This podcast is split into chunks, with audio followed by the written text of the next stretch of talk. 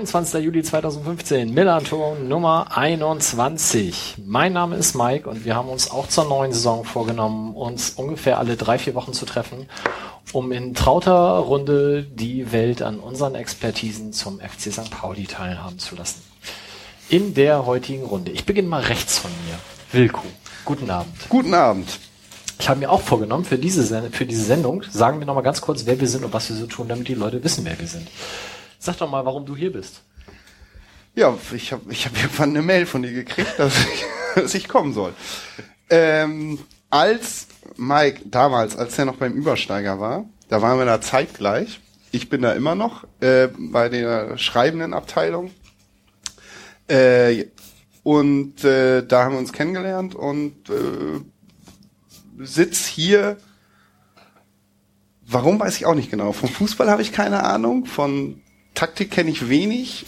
Gegner kenne ich auch wenig. Ähm, versuche aber durch gelegentliche auflockernde und aufmunternde Bemerkungen hier die St- Stimmung zu halten.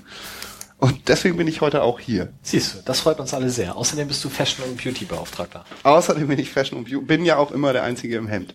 Ja. Nee, heute bist du auch Gar nicht, aber ich habe Kurzhaare im Tarn, das geht ja auch gar nicht. Ja, Äh, Maschinenbauingenieur.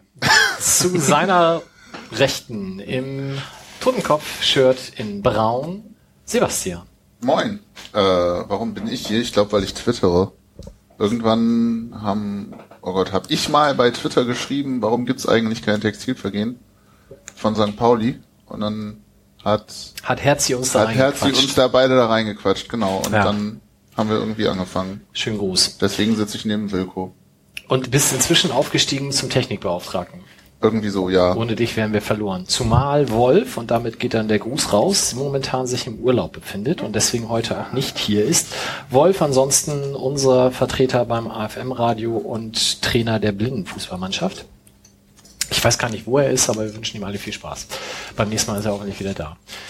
Dann mir gegenüber entspannt mit Cappy Justus. Guten Abend.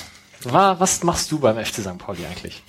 Ja, was mache ich hier eigentlich? Ich bin wahrscheinlich hier, weil ich schon seit heute Morgen hier bin und ich einfach irgendwie den Ausgang nicht gefunden habe. Ähm, ich bin der Fanbeauftragte des FC St. Pauli und arbeite im Fanladen St. Pauli hier gleich nebenan. Und deswegen wurde ich gefragt, ob ich hier in dieser illustren Runde teilnehmen wollte. Und das wollte ich gerne und darf ich jetzt nach zwei Jahren immer noch. Ein Wahnsinn. Und wer Fanladen hört und dabei an den Fanshop denkt, der googelt das dann ganz schnell nochmal. Das ist nämlich was anderes. Genau, wir haben eine neue Homepage. Hab ich Googelt gesehen. das mal. Ja, Hübsch sieht die das. aus. Ja, ne? Wahnsinn. Weiße Flächen, entspannendes Auge. Viel besser als vorher. Teil der Hammer. Weiße Flächen entspannen das Auge. Ja. Das merke ich mir. Ja. Kommt Weißraum. von Carsten. Kann ich ja, also, ne? unser Layouter, Carsten. Weiße Ach so, Flächen. ah, okay. Ja, jetzt und deswegen lässt er sie immer weg. Ja, okay. und last but not least, Christoph. Ja, warum bin ich hier? Ähm, Im richtigen Moment im äh, Fanladen Zug nach Berlin gesessen. Äh, äh, und dann äh, konntest du, war kein anderer da. nee, also sonst, äh, Viva St. Pauli, ähm, äh, mehrere Bücher geschrieben mit Michael Pahl zusammen, äh, 1910 e.V. Äh, mit gegründet und auch immer noch dabei, also für das FC St. Pauli Museum. Ihr seid ja bestimmt auch alle Mitglieder hoffentlich. Ähm, außerdem gut bekannt mit Gegengraden Gerd und vielleicht hat mir ja auch diese, ne, diese ganz bisschen Berührung zur Internet, äh, zu Internet-Fame dann irgendwie dann äh, diesen Job hier als, als, sagen wir, ich bin nichts, Gerd ist alles. Also ich, ich weiß schon, dass eigentlich er hier sitzen müsste, aber er kommt ja nie. Aber ihr seht euch verdammt ähnlich. Das ist allerdings nicht richtig. Also ist, man konnte, also wenn Gerd das gehört hätte, würde ich, glaube ich, äh, müsst ihr beiden zusammen nach draußen gehen, glaube ich. Das, das sieht ihr gar nicht so. Ja, und wer jetzt bei Viva St. Pauli gedacht hat, das wäre ein etwas verunglückter Anfeuerungsruf, nein, das ist die Stadionzeitschrift und für die äh, schreibt Christoph. Das ist richtig. Das ist das Ding, das in den, in den mittlerweile ältesten Ausstattungsausständen, äh, Gegenständen des äh, Wilhelmtorstadions drin ist, weil tatsächlich alles am Stadion mittlerweile neu ist. Aber die Viva-Kästen, das sind immer noch die von 2004. Nee, die Sofas im Fanladen Kabuff in der. Ja, okay, ja. Okay, ja, 21. Sendung. Es gibt uns jetzt tatsächlich schon zwei Jahre. Und ähm, während die Rückmeldungen bisher nahezu ausnahmslos positiv waren, erreichte uns zur letzten Sendung eine Zuschrift von Frank, die ich gerne einmal zum Besten geben möchte. Aua. Die Hallo. Temperatur sinkt hier um mindestens 20 Grad. Hallo Millantonis. Da hast du weitergelesen? Ja, das, das war vorbei. Nee. Ich höre eigentlich eher auf Milan Tenöre. Das ist Oh, ja, auch schön. Ich lese mal weiter. Das Gute an einem Podcast ist ja, dass man sich die Zeit selber einteilen kann, in der man ihn hört. Ansonsten wären knapp vier Stunden schon ein ziemliches Brett, insbesondere dann, wenn viel Raum für recht brachialen Knölenschnack verballert wird. Hier müsst ihr meiner Einsicht nach meiner Einsicht nach aufpassen, dass ihr nicht in die Klamauk-Ecke abdriftet. Für Menschen, die euch persönlich kennen und das alles einigermaßen einschätzen können, mag das eventuell noch ganz unterhaltsam sein. Für komplett Externe, die sich über Verein, Fanzine etc. pp. informieren wollen, könnte das schlimm gewesen sein. Sehr angenehm und interessant, wie immer, das Vorgetragene von Gerd und insbesondere von Gast Johnny. Hier wurde mal ein toller Einblick in die Strukturen des Support-Blogs der jeweiligen Bereiche gewährt, deren Arbeit und den gemeinsamen Vernetzungen. Fand ich richtig gut. In diesem Sinne, weniger Bier, mehr Inhalt. Frank. Vielen, vielen Dank. Wir haben uns das auch zu Herzen genommen und uns diesmal tatsächlich eine Stunde vor der Sendung äh, getroffen und Schon mal Bier Das- getrunken. Bier getrunken, damit wir das in der Sendung nicht machen müssen. Haben aber tatsächlich auch gesagt, wir wollen einiges davon uns zu Herzen nehmen und äh, ohne den, den Klönschnack, der ja auch von anderen sehr oft gelobt wird, zu vernachlässigen, aber vielleicht etwas mehr Struktur in die Sendung zu bringen. Wer ist denn Gerd? Ich glaube, er meinte damit Gegengang, der Gerd. Ich war auch entsetzt, aber Und siehst du, er kriegt immer die Punkte und ich muss hier schuften. Apropos Struktur, wir haben heute folgende Themen. Wir werden äh, uns beschäftigen mit den Neuverpflichtungen, die wir getätigt haben als Verein. Ich rede im Plural, weil ich damit auch die aus dem Nachwuchs meine. Über die Testspiele und das Bielefeld-Punktspiel, was ja bereits war. Wir werden einen persönlichen Ausblick auf die Saison in Form eines Tipps abgeben. Wir werden die beliebte Rubrik Wilko liest aus alten Übersteigern wieder dabei haben und wir werden dann am Ende einen ziemlich bunten Strauß an Hörerfragen abarbeiten. Beginnen möchte ich allerdings mit einem Hinweis in eigener Sache. Und zwar, treue Stammhörer haben bereits festgestellt, es sind vor und nach dem Spiel Episoden erschienen, nämlich äh, vor und nach dem Spiel gegen Bielefeld und auch vor dem Spiel gegen Karlsruhe ist bereits raus. Und die findet ihr nicht mehr in eurem Podcatcher beziehungsweise wie auch immer ihr sonst Podcasts abonniert habt, sondern die sind ausgelagert worden zum AFM-Radio. Das findet ihr unter www.afm-radio.org und dort gibt's ganz viele tolle Kategorien, die hoffentlich ab dieser Saison auch noch deutlich mehr mit Leben gefüllt werden. Und unter anderem die Rubrik Spieltag. Dort ist jeder Spieltag in einem einzelnen Kasten und da sind dann auch jeweils die Vor- und Nach dem Spielgespräche zu finden. Ähm, da suchen wir auch immer noch Mitstreiter. Wer da helfen möchte, melde sich doch bitte auf Twitter bei Michael Hein oder wahlweise bei uns über den Blog. Und der berechtigte Kritikpunkt, es kann momentan noch nicht abonniert werden, aber da arbeiten wir dran und das klappt dann hoffentlich schnellstmöglich. Soweit. Schauen wir uns doch mal an, was unser ruhmreicher F. St. Pauli in der Sommerpause gemacht hat. Und ich rede jetzt äh, über die Neuverpflichtung. Tatsächlich ist es ja eigentlich nur eine komplett neue Neuverpflichtung. Dazu zwei Ausleihen, die verlängert wurden und einige Nachwuchsspieler. Und trotzdem würde ich sagen, wir arbeiten die jetzt mal der Reihe nach ab. Beginnend mit unserem eigentlichen Star-Einkauf, nämlich Ryu Miyaichi. Gekommen für eine Million, nein Quatsch, Marktwert von einer Million, gekommen ablösefrei von Arsenal London. Wer möchte denn da mal was zu sagen? Gibt es irgendwen hier, der, der sich auch wirklich ausführlichere Videos angeschaut hat? Weil äh, ich, habe drei Tests. also war, war eine echt die Frage, das ist ja immer das Problem, du, du möchtest gerne was dazu sagen, du guckst dir dann die Eckdaten an, die fand ich komplett nachvollziehbar, weil wenn er jetzt öfter noch gespielt hätte auf Premier League Niveau oder so, hätten wir ihn sicherlich nicht äh, verpflichten können. Das wurde ja teilweise dann auch gesagt, der Mann hat eigentlich zu wenig Praxis und sonst wie, was hat er denn wirklich gerissen? Talent scheint nachweislich sehr, sehr viel vorhanden zu sein.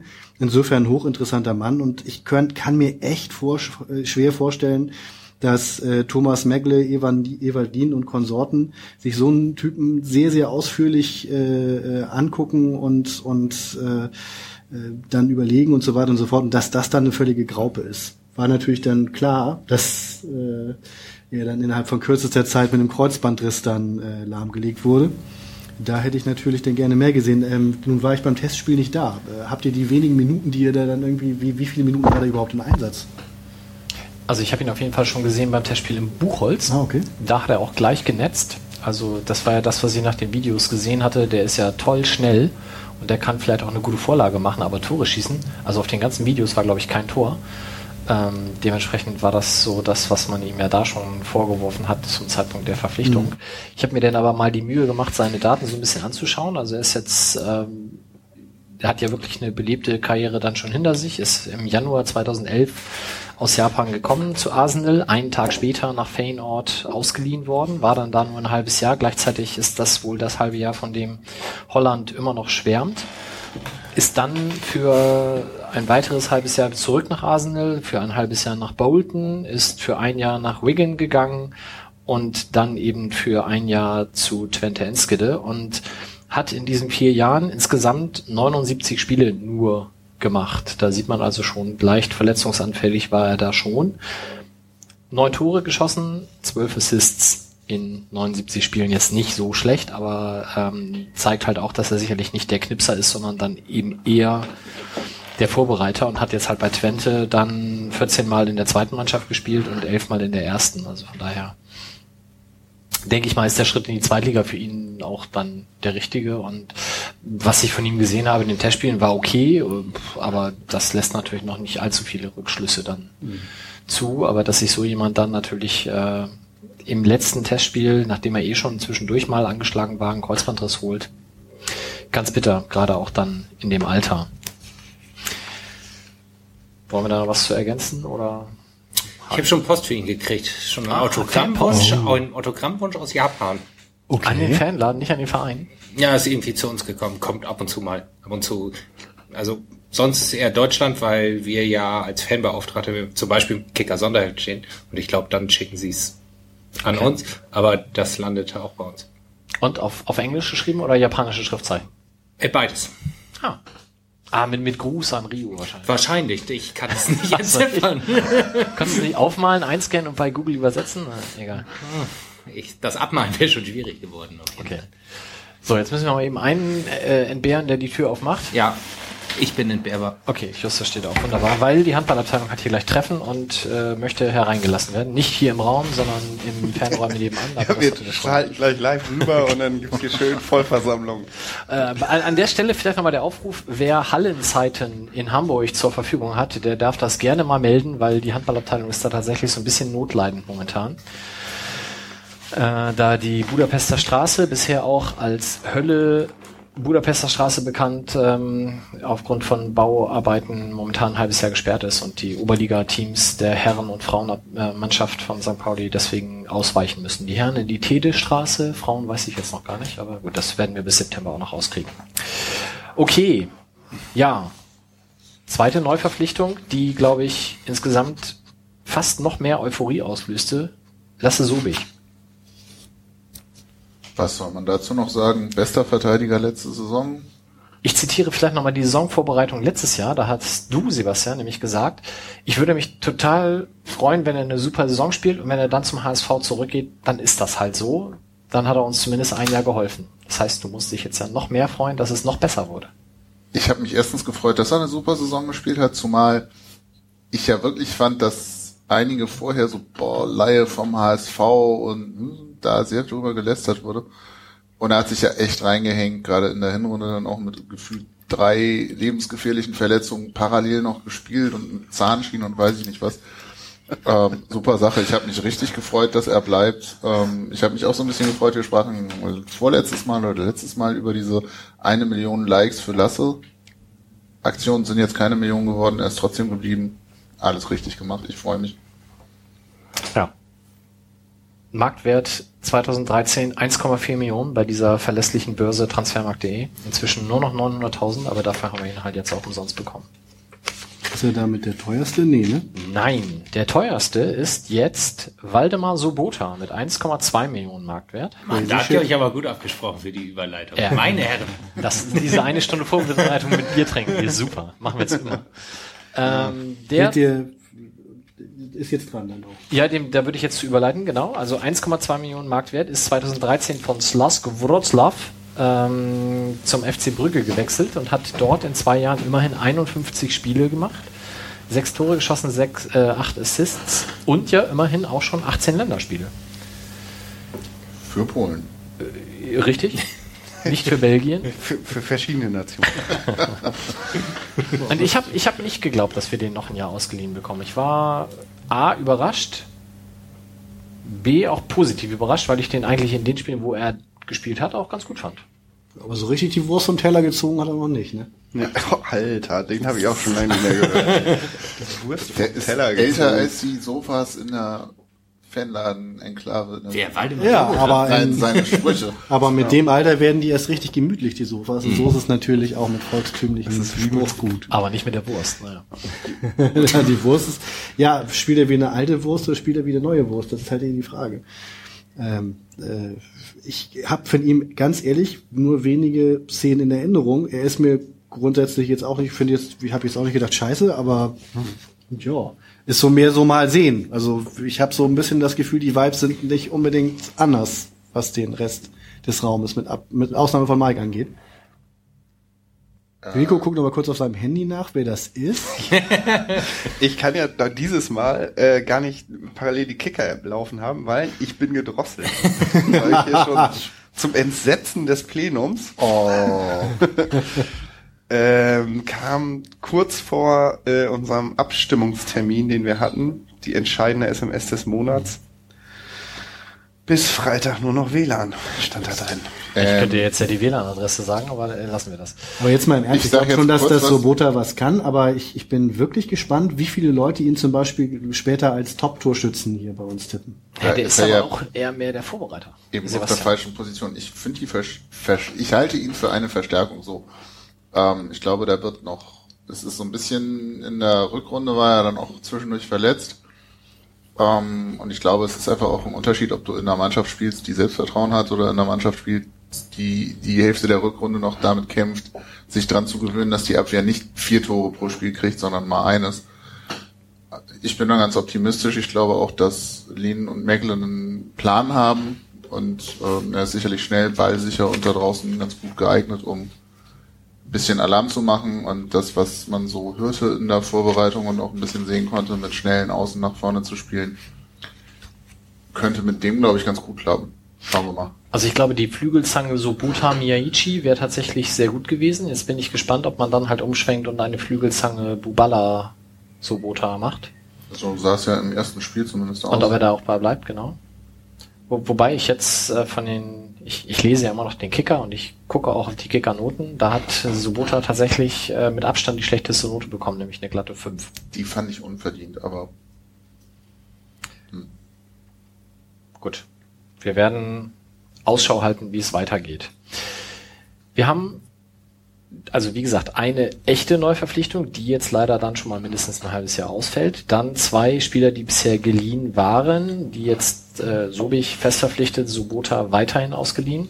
Und das war's dann schon. Weiterhin kommen nur noch vier Spieler aus der eigenen Jugend. Wobei ich dieses nur natürlich in Anführungsstrichen setzen möchte, weil das ja grundsätzlich erstmal was Positives ist zumindest einer von denen wird aller Voraussicht nach keine Minute Einsatzzeit in der ersten Mannschaft bekommen. Das ist nämlich Sven Brodersen, seines Zeichens Torwart, kommt aus der eigenen Jugend, spielt seit 2004 für unseren Verein, war ganz kurz zwischendurch mal beim Eimsbütteler TV und soll dann als die Nummer drei hinter Himmelmann und Herwagen Spielpraxis in der U23 sammeln. Ich habe den seit der B-Jugend verfolgt. Ich finde, das ist ein guter Torwart und Torwart sind ja auch mal so ein bisschen mein Steckenpferd. Also von daher bin ich da guter Dinge. Und jetzt kommt's. Der war mit meiner ältesten Nichte zusammen in der Grundschule. Nee. Toll, ne? Also Alter. zusammen im Sinne von, die haben geknutscht. Äh, oh, das weiß ich nicht. in der Grundschule? In der Grundschule? Äh, hallo? Aber der ist dann nach der vierten Klasse auf eine andere Schule gegangen, nämlich auf irgendein Sportinternat. Oder äh, Sportgymnasium, äh, also auf eine Sport. Der hat dann sozusagen Internat weiß ich jetzt gar nicht. Was die erzählt Schule er dir nicht beendet, so? wie alle ordentliche Ähm, Fußballer. dass es schon immer eine Granate im Sport war, tatsächlich.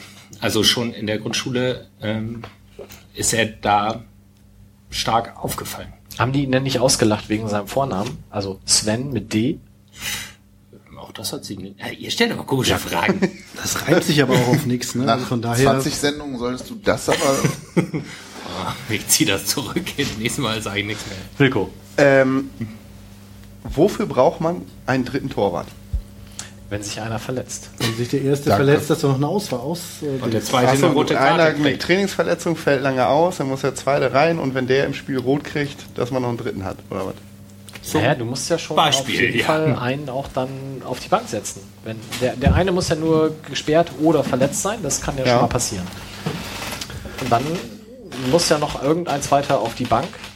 Und du hast halt auch eine Mannschaft in der Regionalliga, die auch irgendwie noch irgendjemand im Tor stehen haben sollte. Wie viel hat denn äh, die, die, äh, unsere Amateurmannschaft? Haben die auch drei? Oder? Den U23-Kader habe ich mir nicht ausgedruckt. Also mindest- sowas. Mindestens zwei haben sie aber auf jeden Fall. Ich glaube, die holen sonst den U19 noch mit hoch, aber Ich google das mal, macht ihr mal weiter in der Ja, Zeit. nö, so wichtig ist das jetzt auch nicht, aber ich denke generell mal so- brauchst du halt auch mal einen Ersatzrad, sag ich mal. Und es ist ganz gut, eins zu haben. Lass doch mal Wilko googeln, das geht schnell dann. Naja, vor allem ist es ja auch so, ich meine, der, der, der ist jetzt sicherlich in diesem Jahr, wie ich schon sagte, wahrscheinlich nicht dran mit Einsätzen in der zweiten Liga, es sei denn, es passieren halt ganz unvorhergesehene Dinge.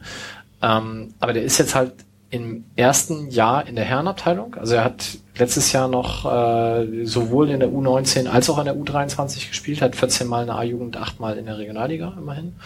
Ja. Das heißt, jetzt ist das erste Jahr, wo er wirklich äh, Vollzeit in der äh, im, im Herrenbereich spielt. Das heißt, er wird sich jetzt ja erst noch entwickeln und naja, ob du ihn jetzt dritter Torwart nennst oder Torwart der U23 nennst, ist dann ja auch wurscht, aber du musst ihn ja langsam aufbauen und dann hast du ihn halt für die Zeit, wenn, was ja sicherlich irgendwann passieren wird, auch ähm, Herwagen dann nicht mehr Torwart im aktiven Profibereich ist. Also auf der offiziellen Homepage. Achso, hast du ist auch schon mal? Nee, mach mal, ich bin jetzt bei transfermarkt.de. Auf der offiziellen Homepage des FC St. Pauli wird er dann nicht als Torwart bei der U23 geführt, sondern als dritter Torwart bei der ersten Mannschaft wahrscheinlich. Und dann haben wir noch Patrick Tabor und Sebastian Kalk als Torhüter bei der U23, also auch drei sozusagen. Genau. Kalk ist ja ein Spezialist für die Linie, ne?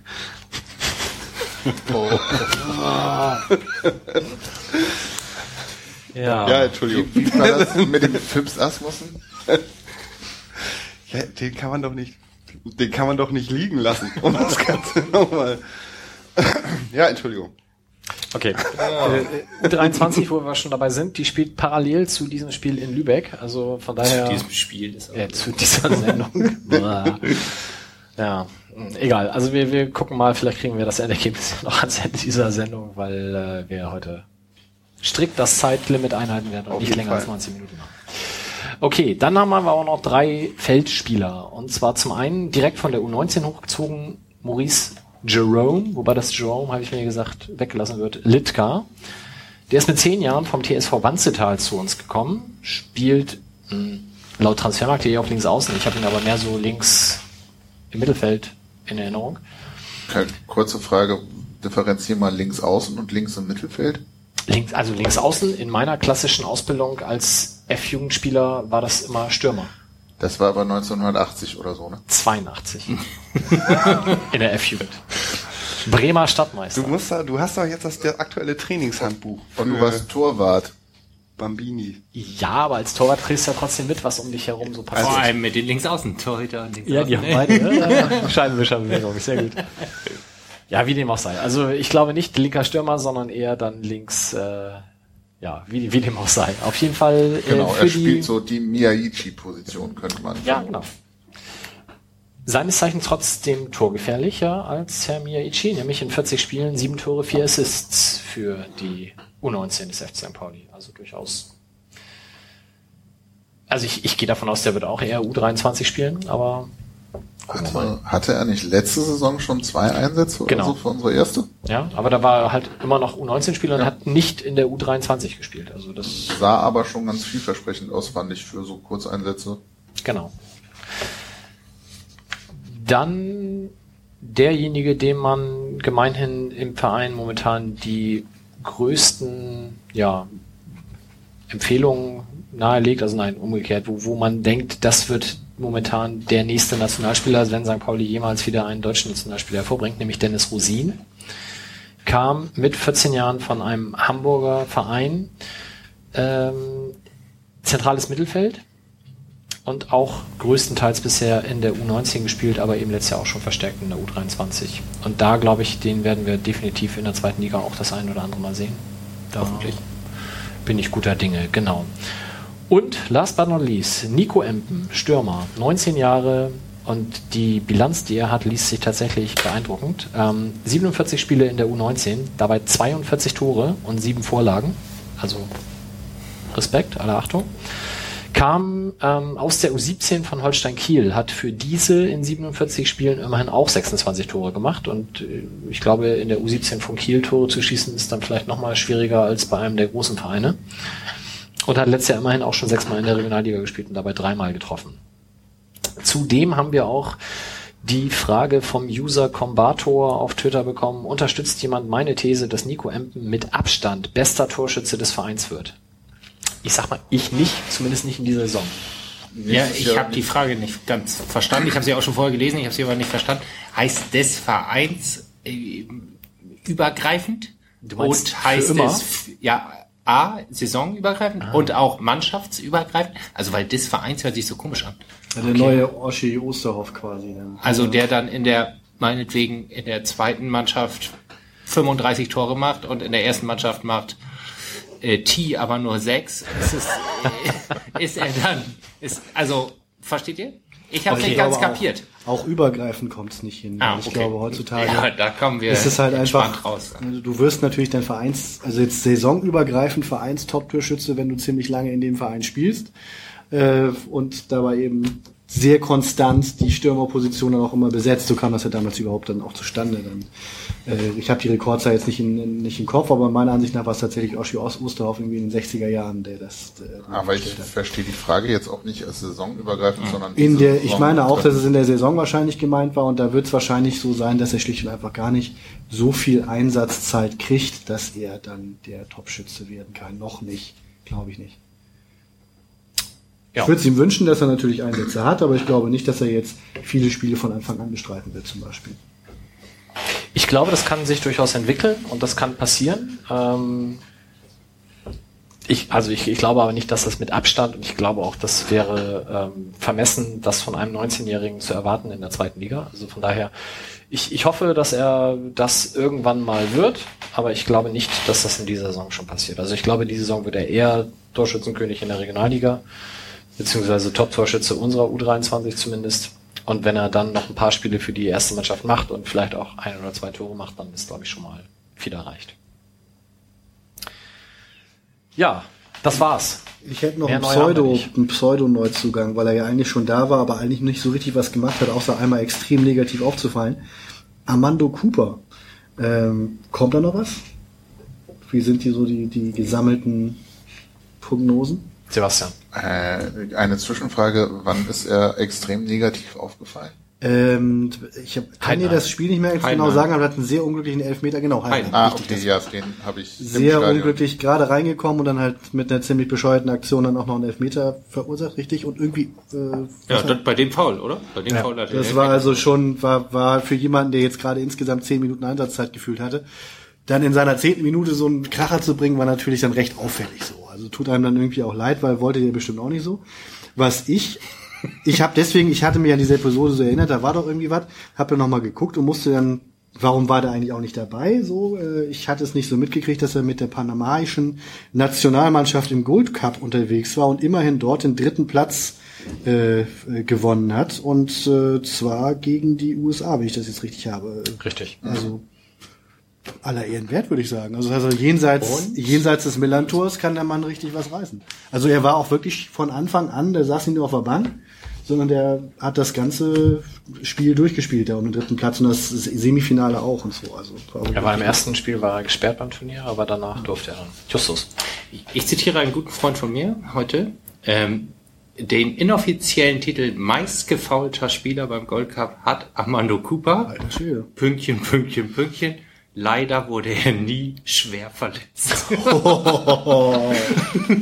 Das musst du halt wirklich erstmal schaffen, dass du, dass du jetzt wirklich nur so wenige Einsatzminuten hast und trotzdem schon eine ordentliche Hater-Fraktion zusammen. Also, hm. Also er hat ja zusätzlich noch dieses, äh, was ihm ja einige wahrscheinlich eher positiv auslegen, dieses etwas hässliche Foul im Braunschweig äh, sich geleistet mit irgendwie dem Gegner den Ellbogen mal ins Gesicht drücken und was aber nicht gepfiffen wurde und deswegen war es eigentlich eine ganz geschickte Aktion, würden andere Vereine von sich behaupten.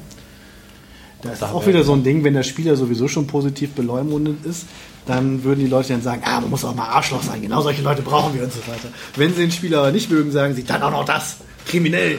Genau, der Arturo Vidal des FC St. Pauli. So ist das. Also was man auch noch sagen kann, er hat äh, im Tollen Spiel- Vornamen.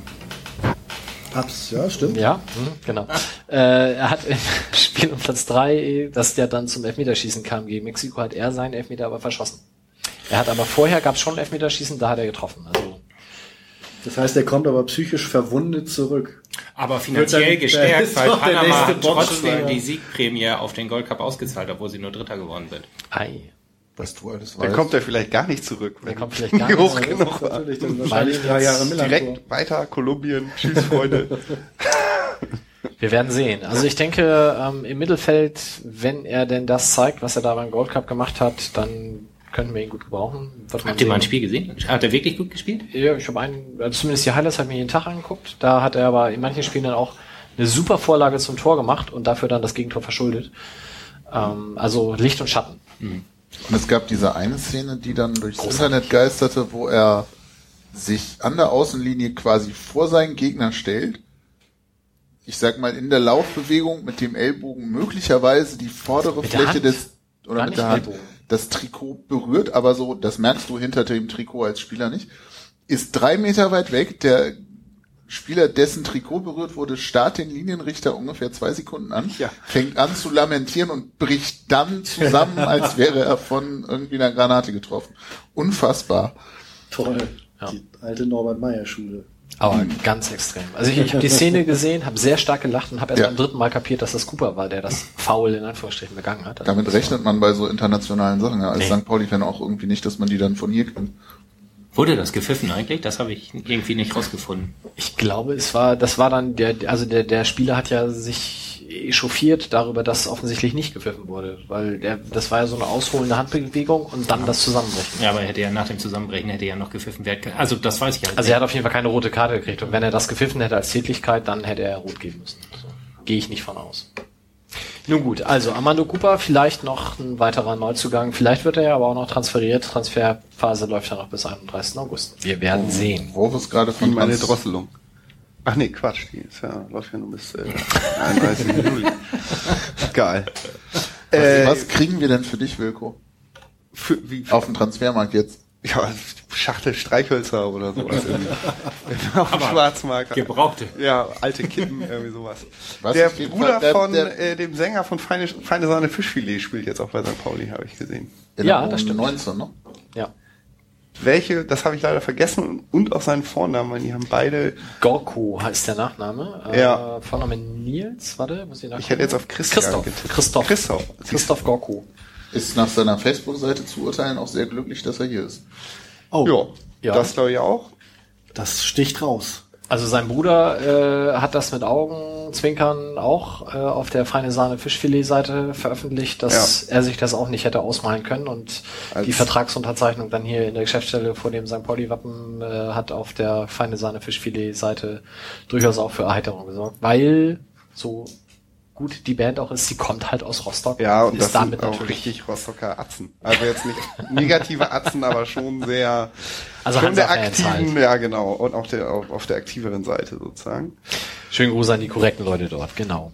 Was Genau. ich zum Thema Transfer noch sagen wollte, was ist denn jetzt mit Budimir? Da hieß es ja jetzt, der wird ausgeliehen nach irgendwie Cottbus oder es gäbe noch andere Interessenten. Nur ist er immer noch da, glaube ich.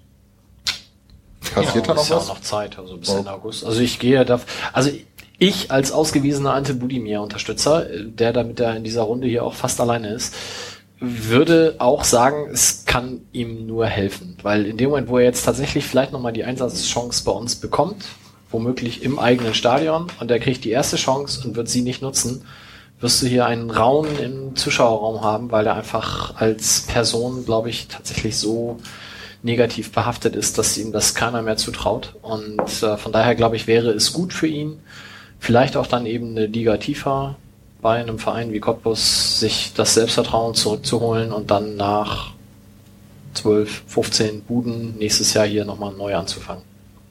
würde ich mir auch wünschen. Zumal ich ja immer die Hoffnung habe, dass mal irgendwann St. Pauli es auf die Reihe kriegt, einen Zweitligaspieler für ein paar Millionen zu verhökern. Der hat ja dann noch zwei Jahre Vertrag bei uns. Ähm, ehrlich gesagt habe ich mich ja ein bisschen geärgert darüber, dass wir Gregoritsch nicht verlängert haben, ein Jahr zuvor. Und jetzt vier Millionen einstecken wäre doch okay gewesen. Ich fand den ja damals schon scheiße, von daher. Ich Zeigt erinnere an die Episode ja. mit äh, dem Schal. Genau.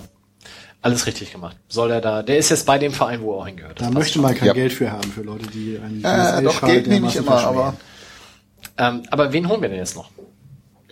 Tja, da muss wohl, also ich, gehört ihr zu den Leuten, die den Markt so im Kopf haben? Gibt's da? Also ich, Das ich gehöre da nicht zu. Das, das blöde, ne? also offensichtlich brauchen wir was fürs Offensive. Nur, äh, ja, Ja, holen was, wir denn was Stürmer gibt's denn da noch so? oder holen wir jemanden auf der Außenbahn, was ja eher in die Medien Ja, Außenbahn, wird? weil wir hier, Evaldin sagt doch, er will den flexiblen Schnittstellen Gedönsbums-Dübel reinmachen. Und Ja, dann- super, wäre beides, ne? Also tatsächlich, ich glaube, wir brauchen Wie war das? Die Eier Flexibler Schnittstellen, Gedöns, Dingsbums reinmachen. Gedöns, ich weiß Dübel war noch mittendrin. Muss ich nochmal anhören, das ist ein super Episodentitel. Also okay. eigentlich alles zwischen, zwischen Rasenmäher und Bolzenschussgerät, Hauptsache außen und schnell. Und äh, von daher glaube ich nicht, dass ein reiner Stürmer geholt wird. Wenn er kann, wird dann, wird dann, ja, ich mache hier immer, ähm, wir haben hier verschiedene Mikrofone, deswegen darf ich hier nicht zappeln.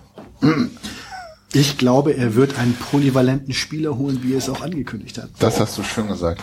Da habe ich von ihm geklaut. Ganz kurz noch zu, zu Budimir. Wenn der dann nach Cottbus wechselt, dann wird er am Wochenende bei Werder Bremen 2 antreten. dieses Wochenende. Ja. Aber meinst du, der wechselt so schnell? Und darf dann auch gleich spielen. Warum nicht? Der ist ja fit. Ja. Und ist ja auch nah noch am. Das habe ich ja- bei Dauber aber auch gedacht. Früher in der C-Jugend immer auf einen Spielerpass von irgendwem gespielt. Ja, das ist, glaube ich, tatsächlich in der ah, dritten du Liga so schwieriger. Wird er eigentlich in Cottbus auf freundlichere Vibes treffen als Spieler, der vom FC St. Pauli ausgeliehen wird? Ich kann mir an Cottbus überhaupt nichts Positives vorstellen. Deswegen, Cottbus ist ganz schlimm. Ja, es ist so ein bisschen so. so, wie wenn man jetzt jetzt irgendwie jemanden irgendwie, äh, was was ich irgendwie, was ist mal einer von den richtig unwirtlichen Planeten, wo man sich total scheiße fühlt, weil kein Sauerstoff und so weiter. Saturn, Jupiter, Venus, wo es wo es beschissen hat. Also wenn du jemanden auf, auf den Jupiter transferierst, damit er sich da so ein bisschen aufpumpt. Manches Mal hast du lustige Analogien. Hab's Einer muss die kapiert. Metaphern schleudern. Ich auch nicht. Das Schöne ist, das machen wir ja auch deswegen, damit man unseren Podcast mehrfach hört, damit unsere Werbesponsoren besser zur Geltung kommen. Das haben wir doch vorhin alles besprochen. Diesmal haben wir gar keinen. Deswegen machen wir jetzt auch wir weiter. erwähnen die nicht mehr. Das haben wir nicht besprochen. So. Das klappt nicht so ganz. Das, da waren wir schon mal wesentlich weiter. Stimmt, Bild zum Beispiel. Nächstes Thema. Das stimmt. Testspiele. Die ganzen Dorfkicks, Buxtehude, Barum, Hedling, Weiche Flensburg, lassen wir mal außen vor. War jemand in, ich möchte nicht über Buxtehude reden, das war schlimm und zu teuer. Wieso und war denn das so schlimm? auch. Äh, war jemand in Kopenhagen? Keiner. Leider nicht. Es gab eine tolle 1910 e.V.-Fahrt dorthin, aber äh, ich konnte nicht. Also abgesehen davon, dass es vor Ort wohl wirklich, was ich gehört habe, super war, die Stimmung großartig war, gab es eine Sache, die mich äh, etwas fassungslos hinterließ, nämlich Glassplitter, die auf dem Rasen Schrauben und Nägel auch. Schrauben und Nägel, die auf dem Rasen verteilt wurden vor dem Spiel von offensichtlich minder bemittelten Leuten, die sich der rechten Szene dann wahrscheinlich zuordnen, weil beide Vereine, BK Frem Kopenhagen und der FC. Pauli eben der linken Szene zuzuordnen sind. Äh, ergänzt durch Schmierereien dann drumherum ums Stadion, die auch entfernt wurden. Aber wie kaputt muss man sein, um Schrauben, Nägel, Glasscherben auf dem Rasen zu verteilen? Ey, was, was für eine üble Scheiße ist das. Ich meine, das ist doch, ich will nicht sagen versuchter Mord, aber zumindest schon mittelschwere Körperverletzung, weil wenn da jemand auf so einer Schraube langgrätscht, ouch. Ja, und vor Ich meine, allem, Evalim, klar. Das passt da wieder, aber ja, und vor allen Dingen betrifft das ja tatsächlich Angestellte eines, also Leute, die ihrem Beruf nachgehen, sozusagen, ne? ja. Also, so eine handfeste Hauerei zwischen den Fanszenen und wer das will und so weiter, ist dann aber so offensichtlich Unbeteiligte, die qua Berufsausübung ganz übel, ganz schlimm. Ja, wobei Also, das Verständnis, dass du da voraussetzt, dass die Beteiligten wissen oder da überhaupt differenzieren zwischen Fans, die sich irgendwie mit den Inhalten identifizieren und Spielern, die das halt als, als Beruf machen. Ich glaube, diese Differenzierungsfähigkeit gibt's da einfach dann auch irgendwann nicht mehr so richtig. Da ist nur Scheiß. Bläh. Das glaube ich nicht. Ich glaube, diese Menschen sind einfach innerlich komplett verroht. Aber das muss doch Leuten bewusst sein. Ich glaube, also, nein. Oh, doch, doof sind die aber schon auch. Ich habe das mal in Osnabrück erlebt. Das war so ein, äh, so ein Heini da, äh, lange, lange her, aber das, das äh, dritte Liga, Liga damals. Ähm, da saßen wir mit ein paar auf der auf der Pressetribüne dann mal und äh, also deswegen ne, viele Gästefans drumherum und einer regte sich wirklich in einer Tour, aber wirklich mit einem Hass auf. Tritt sie zusammen, mach sie fertig, die, irgendwie die Scheißlinge, Obdachlosen, Zängen, bla, bla, bla. Also alles, was du dir an, an Klischees da vorstellen kannst, der hat das wirklich alles geglaubt. Er ging davon aus, dass die Menschen auf dem Rasen dort, also äh, erstens, erster Schluss von ihm, das sind alles äh, obdachlose Zecken. Zweitens, auch mindestens genauso sympathisch, deswegen musst du sie zusammentreten. Und drittens, alle töten, alle fertig machen. Also der hat wirklich einen Hass gepredigt, sowas habe ich noch nie gesehen. Und das Oder war jetzt halt nicht irgendwie ein noch nie von mir 17-Jähriger. Der Typ war zwischen 50 und 60. welche Wirkte so, als ob er irgendwie einen Bauernhof hat oder irgendwie sowas. Also er war jetzt und äh, aber ähm, für den war das, glaube ich, also wir dann auch, ne? Also meine damalige Freundin hat sich dann dagegen verwahrt, das sei ja unsportlich und dann kam die Schimpfkanonade auf, auf, auf uns herab. Und äh, mich hat das wirklich fasziniert, dass jemand so komplett erstens scheiße sein kann natürlich, aber dass der hat sich das wirklich so vorgestellt. Das waren die Asozialen. Also egal, Aber- ob das Fußballer sind oder Fans, da waren wir dann für den alle gleich. Und das ist, dann kann ich mir insofern, so schwer es ist, sich das wirklich vorzustellen, äh, muss das in den Gehirnen von denen so ähnlich gewesen sein, dass sie den Asozialen, die ja quasi entmenschlicht werden, dann mal so richtig eine Schraube ins Knie wünschen. Also tatsächlich. Und das ist dann für die Leute wirklich egal, anscheinend, ob das ein Fan ist oder ein Spieler. Aber ein bisschen Hass im Stadion muss doch sein. Ich gucke jetzt auch mal zu Mike rüber. Ja, das ist aber, das war halt wirklich ein Kategorieunterschied äh, in, in dem Fall, weil das wirklich äh, dem, dem Gegenüber jegliche Menschenqualität absprach. Für den waren das keine Menschen, das waren halt Zecken, alle töten. Faszinierend. Also äh, Horror natürlich faszinierend, aber irgendwie würde ich gerne mal so quasi als, als, als Ausdruck haben, was der so alles denkt. Wahrscheinlich würde ich hinterher meinen Glauben an die Menschheit verloren haben, aber Guck doch mal auf wie Facebook kommt nach. sowas bitte in dieser Intensität? Heute, heute hat er ein Facebook. Ja, stimmt. Also wahrscheinlich der, der gleiche Heini, wenn er Facebook hat, dafür ist er ein bisschen zu alt, wird jetzt sicherlich dann irgendwie entsprechende Scheiße über Flüchtlinge schreiben. Ähm, aber, puh. Und deswegen glaube ich, ist das nicht so differenziert, sondern die wollten tatsächlich quasi auch dich damit lahmlegen. Das war den eins. Ob den, ob dann nun irgendwie, wer auch immer Robin Hibbelmann sich da irgendwie eine Schraube ins Knie holt, Hauptsache der große Zeckenkörper, dieser millionenfache, fach, millionenköpfige Zeckenkörper wird irgendwie getroffen. Ja, zum Glück nicht geklappt, weil beide Fanszenen gemeinsam den Rasen vorher geräumt oder aufgeräumt haben, wobei ich mich schon gefragt habe, inwieweit man das Risiko echt eingehen darf überhaupt, weil dass man da, egal mit wie vielen Leuten man über den Rasen marschiert, da irgendwie Schrauben oder Glasscherben übersieht und sich dann da womöglich ein japanischer Neuzugang Kreuzbandriss deswegen holt, aber gut, das kann natürlich auch Siehst du, Weise. das Schicksal schlägt ja trotzdem zu. Aber wenn, wenn du, wenn sie dann das Spiel abgesagt hätten, wäre das ja irgendwie so ähnlich gewonnen, gewesen ja, wie diese ja. ganze Geschichte, die natürlich noch in viel schlimmerer Weise jetzt gerade überall im Lande passiert bei irgendwelchen, äh, bei, bei in, in, in Flüchtlingslagern und so weiter, wo ja regelmäßig nachgegeben wird. Was ne, ja auch unfassbar ist, dass dann grundsätzlich die Vollidioten immer äh, ihr Ding, also ihre, ihren Willen kriegen. Deswegen Was jetzt aber tatsächlich schwer vergleichbar ist, um das nochmal Ja, klarzustellen. das ist richtig. Ja, ja, das ist, man, man vergleicht natürlich eine, eine, ein Fußballspiel abzusagen, ist natürlich in, in seiner ganzen Tragweite nicht zu vergleichen. Das wollte ich natürlich nicht, aber, aber grundsätzlich, dass, dass den Wunsch nicht nachzugeben, das, das eint die beiden Ereignisse doch, auch wenn das eine natürlich weniger ich glaube, ich habe dich schon verstanden. Ich wollte es. es Nö, ist auch gut, dass es du das hört nochmal mir ja gesagt noch, hast. Es hört uns hoffentlich ja noch wer Mir, anders mir, ist das ja, mir ist das ja auch sehr lieb. Ich habe ja auch keine Lust, dass das jetzt äh, so rüberkommt, als wollte ich das jetzt gleichsetzen.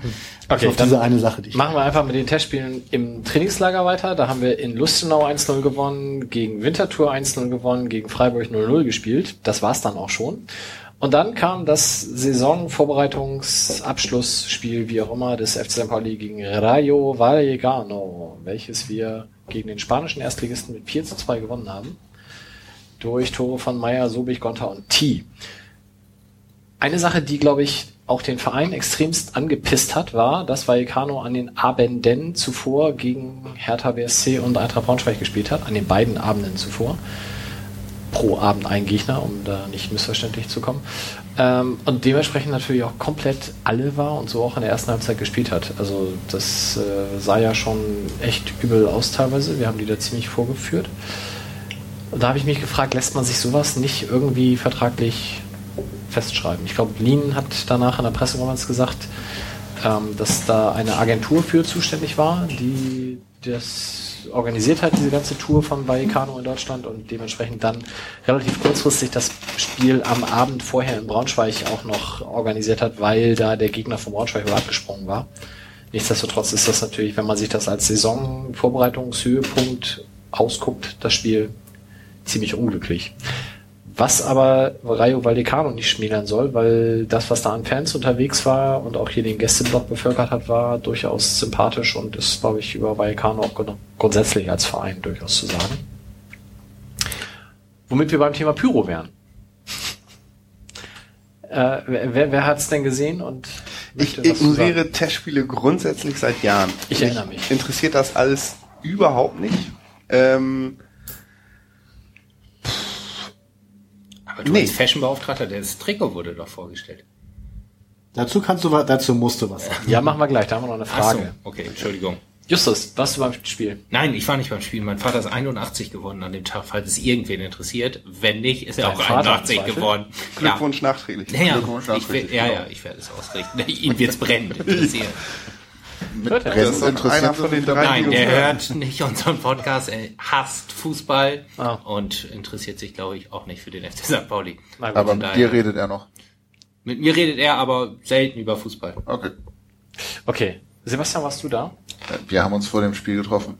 Stimmt. Ach, du hattest ja die Reisegruppe dabei. Ich hatte die Reisegruppe dabei. Ja. Aus, von wo? Ähm, da muss ich etwas länger ausholen. Es gab an jedem Wochenende. Das war auch was, was wir uns ganz klar gesagt haben. Wir müssen weiter ausholen. Ja, das okay. in der Tat. Es fehlen die Hintergrundgeschichten. ja. Kurzfassung, es gab. Gerade Mike war nicht mehr zu bremsen. Also ehe jetzt wieder wütende Lass Kommentare. Lass ihn doch kommen. mal ausreden. Danke, Justus. Mike hat sich schon den Kopfhörer abgenommen und geht raus. Ach so, nee, zum Getränke holen. Ich dachte, jetzt komm du zumindest in Quark. Ich, ich, dachte einmal eine kleine Pause irgendwie. irgendwie ich fange einfach mal an. Also, holen und wiederkommen.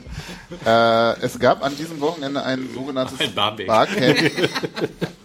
Ja, fühle mich schon wieder so ernst genommen von euch. Stimmt, wir wollten auch öfter unterbrechen, das haben wir auch gesagt. Genau, äh, ein, ein Barcamp zum Thema Fußball in Hamburg, erster Versuch, hat großen Spaß gemacht, das sogenannte Fu-Barcamp. Ähm, und weil einige vorher darauf naja, hingewiesen haben, dass ja parallel unser Testspiel ist und irgendwie meinten, man könne doch dieses Testspiel besuchen, habe ich dann halt gesagt, okay, versuchen wir das organisiert und also hatte ich dann als eben Teilnehmer dieses Fuba-Camps für den Nachmittag am Samstag quasi eine Reisegruppe, der ich dann so ein bisschen, ja, die ich zum Millantor gebracht habe. Dann haben wir das Testspiel geguckt. Auf dem Weg dahin haben wir irgendwie noch Mike und Junior getroffen. Und äh, dann haben wir halt zusammen auf der Gegend gerade stehend das Testspiel geguckt mit zwei St. Pauli-Fans, ein paar Sympathisanten und ein paar irgendwie, die einfach so dabei waren, weil sie es mal ganz interessant fanden, war ganz nett. Insgesamt war die Veranstaltung sehr gut. Gerne wieder, soll nächstes Jahr wieder stattfinden. Ich mache jetzt mal Werbung. Fuba Camp findet man auch online. Was ist denn das? Ja, was ist ein Barcamp? Ich wurde dazu auch eingeladen. Also äh, nicht ich persönlich, aber der Fanladen. Aber ich weiß gar nicht, was es ist. Ein Barcamp ist im Prinzip eine Konferenz, wenn man so möchte, die aber etwas unorganisierter abläuft als klassische Konferenzen. Das heißt, am Morgen eines Tages treffen sich eben alle Teilnehmer in einem großen Raum und es wird die Sessionplanung gemacht. Das heißt, jede Session ist quasi ein Vortrag oder eine Diskussionsrunde und jeder, der was zu erzählen hat, kann eben seine Session vorstellen und sagen, ich möchte zu dem Thema mit euch reden oder was dazu vorstellen, hat eventuell was dazu vorbereitet, wenn man irgendwie was hat, wovon man einen Vortrag machen kann. Oder es sind dann eben teilweise, gibt es ja auch die Möglichkeit, dass man sagt, ich würde gerne mit Leuten darüber reden, weil da fehlt mir irgendwie noch Insight und ich bin mir sicher, hier sind Leute, die dazu Ahnung haben. Ähm, war, wie gesagt, das erste Mal, soweit ich weiß, in Deutschland, dass wir, dass sowas zum Thema Fußball passierte. Und ich glaube, wir waren alle so ein bisschen Das wird wundertütig und am Ende waren, glaube ich, alle glücklich, weil doch sehr viele da waren, die zu irgendwas was zu sagen hatten. Was irgendwie im entfernteren Bereich mit Fußball zu tun hatte, eigentlich auch im näheren und hat Spaß gemacht. Wo war das denn? In der Makromedia Hochschule, die ist äh, in der City, kannte ich vorher auch nicht. Ähm, Also es war gesagt, professionell organisiert sozusagen. Ja, äh, jein, weiß ich nicht. Also der Also Organisator ist oder war mal Eventplaner, von daher wusste der schon, was er tut, aber sowas ist halt schon nicht voll professionell von, vom Format her. Also ich glaube, es war, wenn man das zusammenfassen will, so eine Mischung aus äh, Twitter-Treffen, was, was vielleicht ein paar Wochen vorher etwas prominenter als TK Schland in Köln stattfand, wo sich ganz viele Twitter-User aus dem Fußballkontext halt getroffen haben. Und ja, Buff-Treffen wird dem Ganzen nicht ganz gerecht, weil Buff natürlich sehr viel strukturierter auftritt. Aber es geht halt in eine ähnliche Richtung. Also man gibt sich Themen vor. Und das, was, was mich halt diesmal davon abgehalten hat, obwohl es in Hamburg war, war in erster Linie die Terminierung, weil es für mich nicht passte. Und zum Zweiten war es für mich nicht absehbar, dass das Ganze irgendwie so ein bisschen zielgerichtet wird. Also für mich war dieses, ich treffe mich mit Leuten im Fußballkontext und dann bespreche ich Themen, aber pff, was kommt denn dabei dann am Ende raus? Also das wäre für mich der Unterschied zum Buff-Treffen, wo, wo halt immer klar vorher war, ich treffe mich mit Leuten zu bestimmten Themen, tausche, tausche mich aus und werde dann mit irgendeinem Ergebnis da rausgehen und dann da konkrete Sachen daraus unternehmen. Das war für mich hier nicht ersichtlich, aber wie gesagt, soll ja sehr gut gewesen sein. Vielleicht Genau, eine. Handlungsimplikation gab es in dem Sinne nicht. Es war eher Wissensaustausch, sage ich mal, oder Genau. Wissenstransfer und mit denen war ich eben im Stadion und wir haben das Spiel geschaut oder nicht mit denen, mit einigen von denen. Ähm, und um dann mal zurück zum Spiel zu kommen, ja, Pyro. es war irgendwie Pyro, die habe ich kaum gesehen, also eher so den Rauch, weil wir standen Block C ganz links außen in der Gegend gerade und der Gästeblock war ja dann im Block E. Ähm, ich habe es halt so ein bisschen brennen sehen, aber so richtig Details habe ich nicht erkannt. Sah sehr schön aus. Die hatten eine Blockfahne, relativ groß, mit dem, ich glaube, es war das Logo der Ultragruppierung. Ähm, das war oval, ging aber wirklich fast von ganz unten im Stehplatzbereich bis ganz oben und drumrum standen dann Leute mit Pyrostäben und da musste man dann ja sagen, dass Pyro nicht erlaubt ist, was die Spanier, die des Deutschen nicht mächtig waren, bestimmt mächtig beeindruckt hat. Aber auch der Stadionsprecher war schon in der Art und Weise, wie er das vorgetragen hat, sich sehr sicher, dass das nicht ankommt. Hat aber dementsprechend auch zu verstehen gegeben, dass er das ja tun muss und das dementsprechend lustlos heruntergeeiert. Was ich dann schon wieder sehr sympathisch fand. Ach so, war stimmt, ihr der saßt ja. Das war nicht Rainer Wolf. Hab Das war auch nicht Dagmar. Klaus. Klaus dann. Mag sein. Oder Jonas, der macht doch auch ab und zu. Keine Ahnung, ich weiß es nicht. Und ihr saßt gegenüber, ne? Ihr wart im Familienblock. Wir saßen im Familienblock auf der Süd. Also nicht da, wo klassisch der Familienblock ist, aber auf der Süd hin zur Haupttribüne. Von daher auf die Pyro-Aktion hatten wir sehr guten Blick. Ja, ansonsten, wie gesagt, ich glaube, sportlich muss man da nicht viel zu sagen. Ähm, Rio Meiichi hat sich in genau dem Spiel dann den Kreuzbandriss zugezogen. Das war aber im Spiel noch nicht ersichtlich. Also ich glaube, er hat Mittwoch sogar noch danach trainiert. Und Donnerstag wurde das dann erst diagnostiziert und auch Ja, gleich aber- operiert. Weil es das hintere ist. Das ist äh, nicht so schlimm Aber wie das vordere. Aber das trotzdem fällt er ein halbes Jahr aus. Aber Also- künstliches Ja. Kreuzband hört sich schon scheiße an, finde ich. Ja, aber das, ich glaube, Als das Knie völliger wird, Laie. ähm, das habe ich dann nachgelesen. Äh, wenn das vordere Kreuzband reißt, dann ist sozusagen das ganze Gefüge im Gelenk durcheinander und das hintere hat mehr so Stützfunktionen. Äh, ist zwar auch schlimm, aber nicht so dramatisch wie ein Riss des vorderen. Äh, Und dieses Kreuzband ist- künstliche Kreuzband ist, glaube ich, wenn ich das richtig verstanden habe, auch primär dazu da, um dem dann nachwachsenden ja, das ist nur so Gewebe quasi den Weg vorzugeben, dass das nicht wild darum wuchert. Genau, das wird eingesetzt und vergammelt dann, glaube ich. Also es löst sich dann irgendwann von selber auf, wenn Das die, da ist d- ja, genau, das ist wie so, so ein Rosen. genau, Ding wollte ich gerade sagen, genau, so ist das. Oder jetzt wie diese tollen Stühle aus Pflaumenholz, die man jetzt kaufen kann, nach Äh. 13 Jahren. Gibt so ein, weiß nicht, jetzt so ein Performance-Künstler, der hat vor 13 Jahren äh, Stühle genau nach diesem Prinzip gebaut und darunter Pflaumen, äh, Bäume gepflanzt. Und die sind jetzt einmal durchgewachsen und jetzt wird das Plastik abgenommen und du kannst einen als Stuhl gewachsenen Baum bei ihm käuflich erwerben. Da geht jetzt die Saison los. noch- Schnäppchen sicher.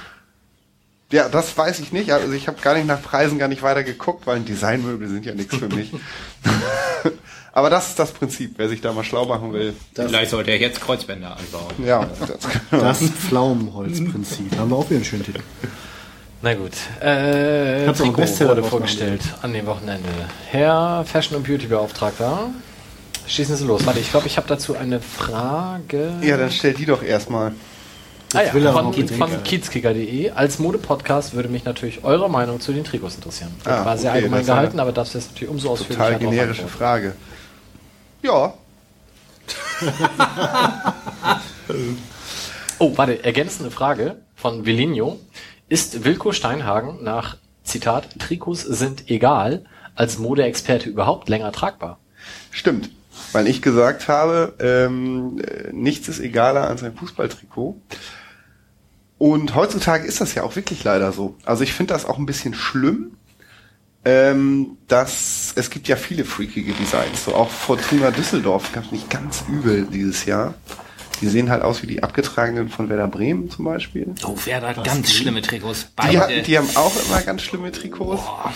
Unser Torwarttrikot ist, ja, es sieht also auch wirklich aus wie so ein Nahverkehrsbezug. Das ist schon. oh, da unterhalte ich mich da- mit meinem Kollegen Sven. Der feiert das richtig ab. Das Gerade in dem, dem Himmelmann jetzt gespielt hat.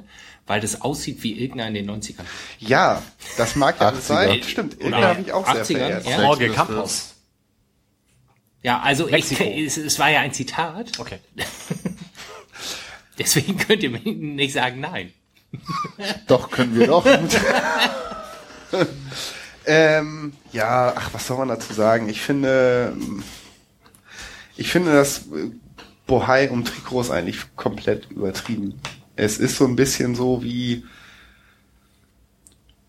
ja, das, darunter leidet auch so ein bisschen unser, das, das ganze offizielle Merch vom Verein und so weiter. Man hat eigentlich nur drei Farben zur Verfügung und den immer gleichen Schnitt. Und daraus kann man, soll man jedes Jahr, soll man sozusagen den kapitalistischen Betrieb am Laufen halten, indem man das Rad immer neu erfindet. Und das finde ich einfach scheiße. Also ich mache da nicht mit. Ich habe mir auch noch nie ein Trikot gekauft. Seid ihr so Trikotkäufer? War ich. Für die Sammlung, ja. Mal aber ich so, bin mal so. kein Trikotanzieher. Insofern kann ich schon mal ganz deutlich sagen, der Schnitt ist keinesfalls immer Nee. gleich. Auf, Das, Es gibt Trikots, Ah, die okay. kann man kann ich grundsätzlich noch anziehen. Es gibt Trikots, die kann ich als Socke noch verwenden. Äh, ne, damals so diese diese Secur Vita Geschichte damals, die waren zum Beispiel ausgesprochen eng geschnitten. Andere Trikots sind weniger eng geschnitten und deswegen um die Frage mit den tragbar zu beantworten, ich denke nein. Alter, weißt Also du, was du noch tragbar. für einen Wanst hattest zur Sikuvita? Vielleicht liegt es an dir, nicht an T-Shirts. Ist dir das schon mal aufgegangen? Dass da, darf Nee, damals war ich Wort schlank. reinwerfen? Damals habe ich gesagt, nee, und was Bohai angeht, äh, äh, würde ich äh, gerade sagen, äh, insgesamt ist das natürlich mehr geworden, aber was unsere Trikots angeht, war doch diesmal überhaupt gar kein Bohai. Letztes Mal haben sie ja diese Wahnsinnsinszenierung gemacht und da kam dann irgendwie so ein Heimtrikot bei raus, was irgendwie so ein bisschen aussah wie so ein Sack. Also das fand ich nicht gut. Ähm, äh, ich glaube, das Auswärts fand ich besser und der Gag war dann ja irgendwie dann so Sterne im Kragen. Das heißt also Türkis. eigentlich, eigentlich hatten sie überhaupt nichts zu sagen. Diesmal finde ich die Trikots sowohl optisch gelungener als auch natürlich inhaltlich besser, weil es super ist, dass das Auswärtstrikot eine Botschaft hat. Äh, und machen sie keinen Bohai, aber braucht man, musst du auch nicht. Also das Bohai wird gemacht, ist ja eigentlich viel besser, weil das ja tatsächlich sehr äh, weitreichend auch gesehen wurde, auch von überhaupt nicht äh, FC St. Pauli Blogs oder oder Zeitschriften oder so wurde das zumindest darauf hingewiesen, dass das das erste Fußballtrikot wahrscheinlich überhaupt ist, was tatsächlich bewusst die Regenbogenfarben am Ärmel trägt. so klein die Geste ja ist. zwölfmal auf seine Ärmel gezeigt, aber noch nicht einmal gesagt, was es ist. Genau, also Regenbogen-Fragmente am Ärmel. Ja, man hat es mittlerweile so oft gesehen, dass man es fast vergisst, aber tatsächlich finde ich das auch äh, gut, wichtig und genial. Hätte man auch schon früher drauf kommen können, muss ich sagen. Aber äh, irgendwie freut mich das dann auch, dass das wieder zu den Sachen gehört, die zum ersten Mal beim FC St. Pauli gemacht werden. Es wäre eigentlich auch schön, wenn es zum ersten Mal in, bei 20 anderen Vereinen gemacht würden. Aber dass es gemacht wird, äh, finde ich einfach schon mal sehr gut. Also ich bin sehr wohl an Trikots interessiert, obwohl ich meine, ähm, ich habe meine Sammlung jetzt ein bisschen aufgelöst. Ich habe sie Second Fan Shirt gegeben. Ich gedacht habe, ich trage sie eh nicht mehr und sie gammeln rum. Ich habe mich aber durchs Kicker Sonderheft der zweite Liga, also nicht das Kicker Sonderheft der zweiten Liga gibt's ja nicht, aber durch den Zweitliga-Teil gequält. Es gibt nur noch eine Mannschaft mit Adidas, nämlich Nürnberg. Es gibt nur noch eine Mannschaft mit Puma, nämlich Fortuna Düsseldorf. Dafür gibt es jetzt zwei Mannschaften mit Macron oder Macron oder Maron oder wie immer die ausgesprochen werden. Ich weiß nicht, eine italienische Firma, nämlich 60 und Union. Ähm, da hat sich einiges getan im Ausrüstersegment. Wer ist denn, wer ist denn dominiert? Nike oder was? Oder? Nee, in der zweiten Liga ist es, glaube ich, tatsächlich Sala oder Jako. Ah. Interessant auch, dass sich der Adidas so dermaßen raushält. ne? Ja, Adidas will ja wohl nur noch die Top-Vereine machen. Ja. Also vor allem Nationalmannschaft und Bayern. Die haben wahrscheinlich kein der Geld Vertrag mehr. wahrscheinlich noch einfach. Die Ja, ja, genau. Das sind halt Verträge, die ewig laufen und noch nicht ausgelaufen sind, aber sie wollen wohl aus vielen Mannschaften raus. Hört man so. Und ich war neulich da in der Gegend unterwegs, wo, wie heißt es denn noch, wo Adidas und Puma sitzen? Herzogenaurach. In dem- Herzogenaurach, genau. Und der dortige Verein, der in der fünften Liga rumdümpelt oder so, der wird mit absurdem Geld wird er immer zugeschissen, weil sich da Puma und Adidas gegenseitig Jahr für Jahr diese Ausstatterrecht, weil das eigentlich, der, das ist der Heimverein des Stammsitzes sozusagen. ähm, und da hat, das habe ich dann weiter verfolgt, ich glaube, die der Sohn der Ehefrau des Puma-Chefs oder sowas, der trainiert da und deswegen hat Adidas sich jetzt aus Prinzip da als Ausstatter in, äh, ins Spiel gebracht, nur um die zu ärgern und so weiter. Und dieser Verein ist da in einer absoluten Luxussituation. Ähm, das wollte ich nur mal hier. Du musst natürlich dann gleich dann auch jetzt hier äh, schlagzeilig dann formulieren. Ist das Deutschlands verschwenderischster Fußballverein? Weil Wie schaffst du das, dass du seit 50 Jahren mit Geld von zwei Fußballkonzernen Konzernen Und nicht Sportkonzernen zugeschissen wirst und du bist immer noch kleiner als Rasenballsport schieß mich tot. Ah ja, ich darf hier nicht zappeln. Ich, vielleicht wirst du von Kräuter Fürth kaputt gekauft. Oder von Erlangen. Aber eigentlich ist es doch schon komisch, oder? Ich meine, weil, also ich wollte, auch sonst äh, ist es ja eh komisch, dass da diese Sportkonzerne sind, dass sie das überhaupt dulden, dass ihr Heimatverein nicht Champions League spielt. Wieso? Ey, also du musst, warst du da mal? Ja, wenn das denen was ausmacht, wenn das denen was ausmacht, dass irgendwie äh, ihr Fünftliga-Verein da irgendwie nicht in Puma spielen darf, wieso macht das denen nichts aus, dass die überhaupt in der fünften Liga spielen? Ich meine, Ja, aber das da kommt dann ja irgendwie ein. Investor aus Indien und sagt so, oh well, jetzt ihr Logo Team äh, und so weiter und dann musst du dem dann erklären, peinlich berührt, dass das ja in der Tat richtig sei und dass dir der Umstand, dass nur 100 Zuschauer da sind, daran liegt, dass er in der fünften Liga spielt. Stirbst du da nicht so ein bisschen als Adidas-Mensch oder sagen Ich glaube, es geht gar nicht um den Fußball, um den Sport an sich, sondern es geht nur darum, dass der andere das nicht hat. Das ist alles. Die haben ja, also die haben das ist ja eigentlich kein Ego, solange kein anderer, kein Gegenüber dabei eben, ist. dass auch die ganzen, auch die Häuser, wo Adi Dassler geboren ist und wo die Brüder geboren sind, immer heiß umkämpft, wo die zur Schule gegangen und dann wird da ein Firmensitz aufgemacht und Adidas hat ein, die fahren Mitarbeiter von ihrem hochmodernen Stammsitz mit einem Pendelbus zu einer kleinen Filiale in der Innenstadt, die halt in der in Adidas das Geburtshaus ist, einfach weil die da sein muss. Das bringt da Mitarbeiter fahren in ihrer Arbeitszeit immer hin und her, weil es so sein muss. Toll. Ja. Auf jeden Fall zum Trikot auch ein, auch interessant, dass das Trikot vorgestellt wird und fünf Tage später oder so wird der neue Ausrüster bekannt gegeben. Ja, das, fand ist ich auch, auch- sehr Ist auf jeden Fall interessant, würde ich mal sagen. Also ich glaube, der, der neue Ausrüster stand ja schon deutlich länger fest. Sie haben halt nur bis zum 1.7. gewartet, äh, warum auch immer, weil es dann halt ein Jahr vorher war. Aber es war nicht der erste siebte. Es war ja jetzt. Ja, Also das Testspiel war ja. aber noch vor der Präsentation den bekannt zu geben, wäre wahrscheinlich noch komischer naja, es war ja gewesen, die Eröffnung von Under Armour Deutschland. Ah, Das okay, war ja deswegen. zusammen sozusagen. Ah, Okay. Ich glaube, aber es war schon Naja, ich bin gespannt. Also schon interessant. Haben die eigentlich was Hübsches? Under Armour? Oder sind ist das so eine, ich dachte, verbinde die immer in so, in so einer Ed Hardy-Liga. Naja, das ist ja eher Funktionswäsche überwiegend bisher. Noch nie ein Trikot von denen gesehen, muss ich ehrlich zugeben. in England haben die schon. Sind Tottenham. Tottenham? Ja, genau. Und äh, Hannover hatten sie mal zwei Jahre, glaube ich. Ah, ja. ja, also sind wir sehr gespannt, was das denn nächstes Jahr wohl wird. Das Erstaunliche ist eben wirklich, ich glaube, wir haben auch gar kein Resü- Resümee gezogen, da unser Fashion-Beauftragter sich ja leider weigerte. Ich finde das die besten Trikots seit langem. Ja, Sebastian, was Ich habe mich ja vor zehn auswärts. Minuten gemeldet, aber ihr lasst mich nicht zu Wort kommen. Der Technik, Roshi. Äh, ich finde sie ganz gut. Ich fand sie am Anfang, also die Auswärtstrikots, als ich die das erste Mal gesehen habe auf Fotos, war ich sehr ein Teil der Fraktion, ja, den Regenbogenarm behalten wir, den Rest können wir austauschen. Ich habe mich dran gewöhnt und was mir tatsächlich gefällt, ist, dass da scheinbar in nahezu jedem Element irgendwie Gedanken stecken. Die muss man nun nicht teilen oder nachvollziehen können, aber der Designer äh, Jason irgendwas, glaube ich, hat sich da offenbar sehr viel mit auseinandergesetzt. Sowas finde ich im Zweifelsfall immer ganz spannend, weil man dann eben schon irgendwie so eine Entdeckungsreise spielen kann. Das trifft ja auch auf diese Torwart-Trikots zu, die dann irgendwie, ich meine, auf Basis eines Sex Pistols-Albums inspiriert sind. Oh ja, stimmt. Hat das der Designer geschrieben?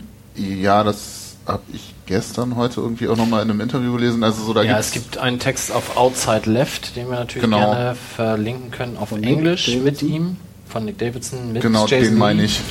Und der wird, äh, wenn wir das noch rechtzeitig hinkriegen, auch im übersteigigen Fürth dann auf Deutsch übersetzt abgedruckt werden.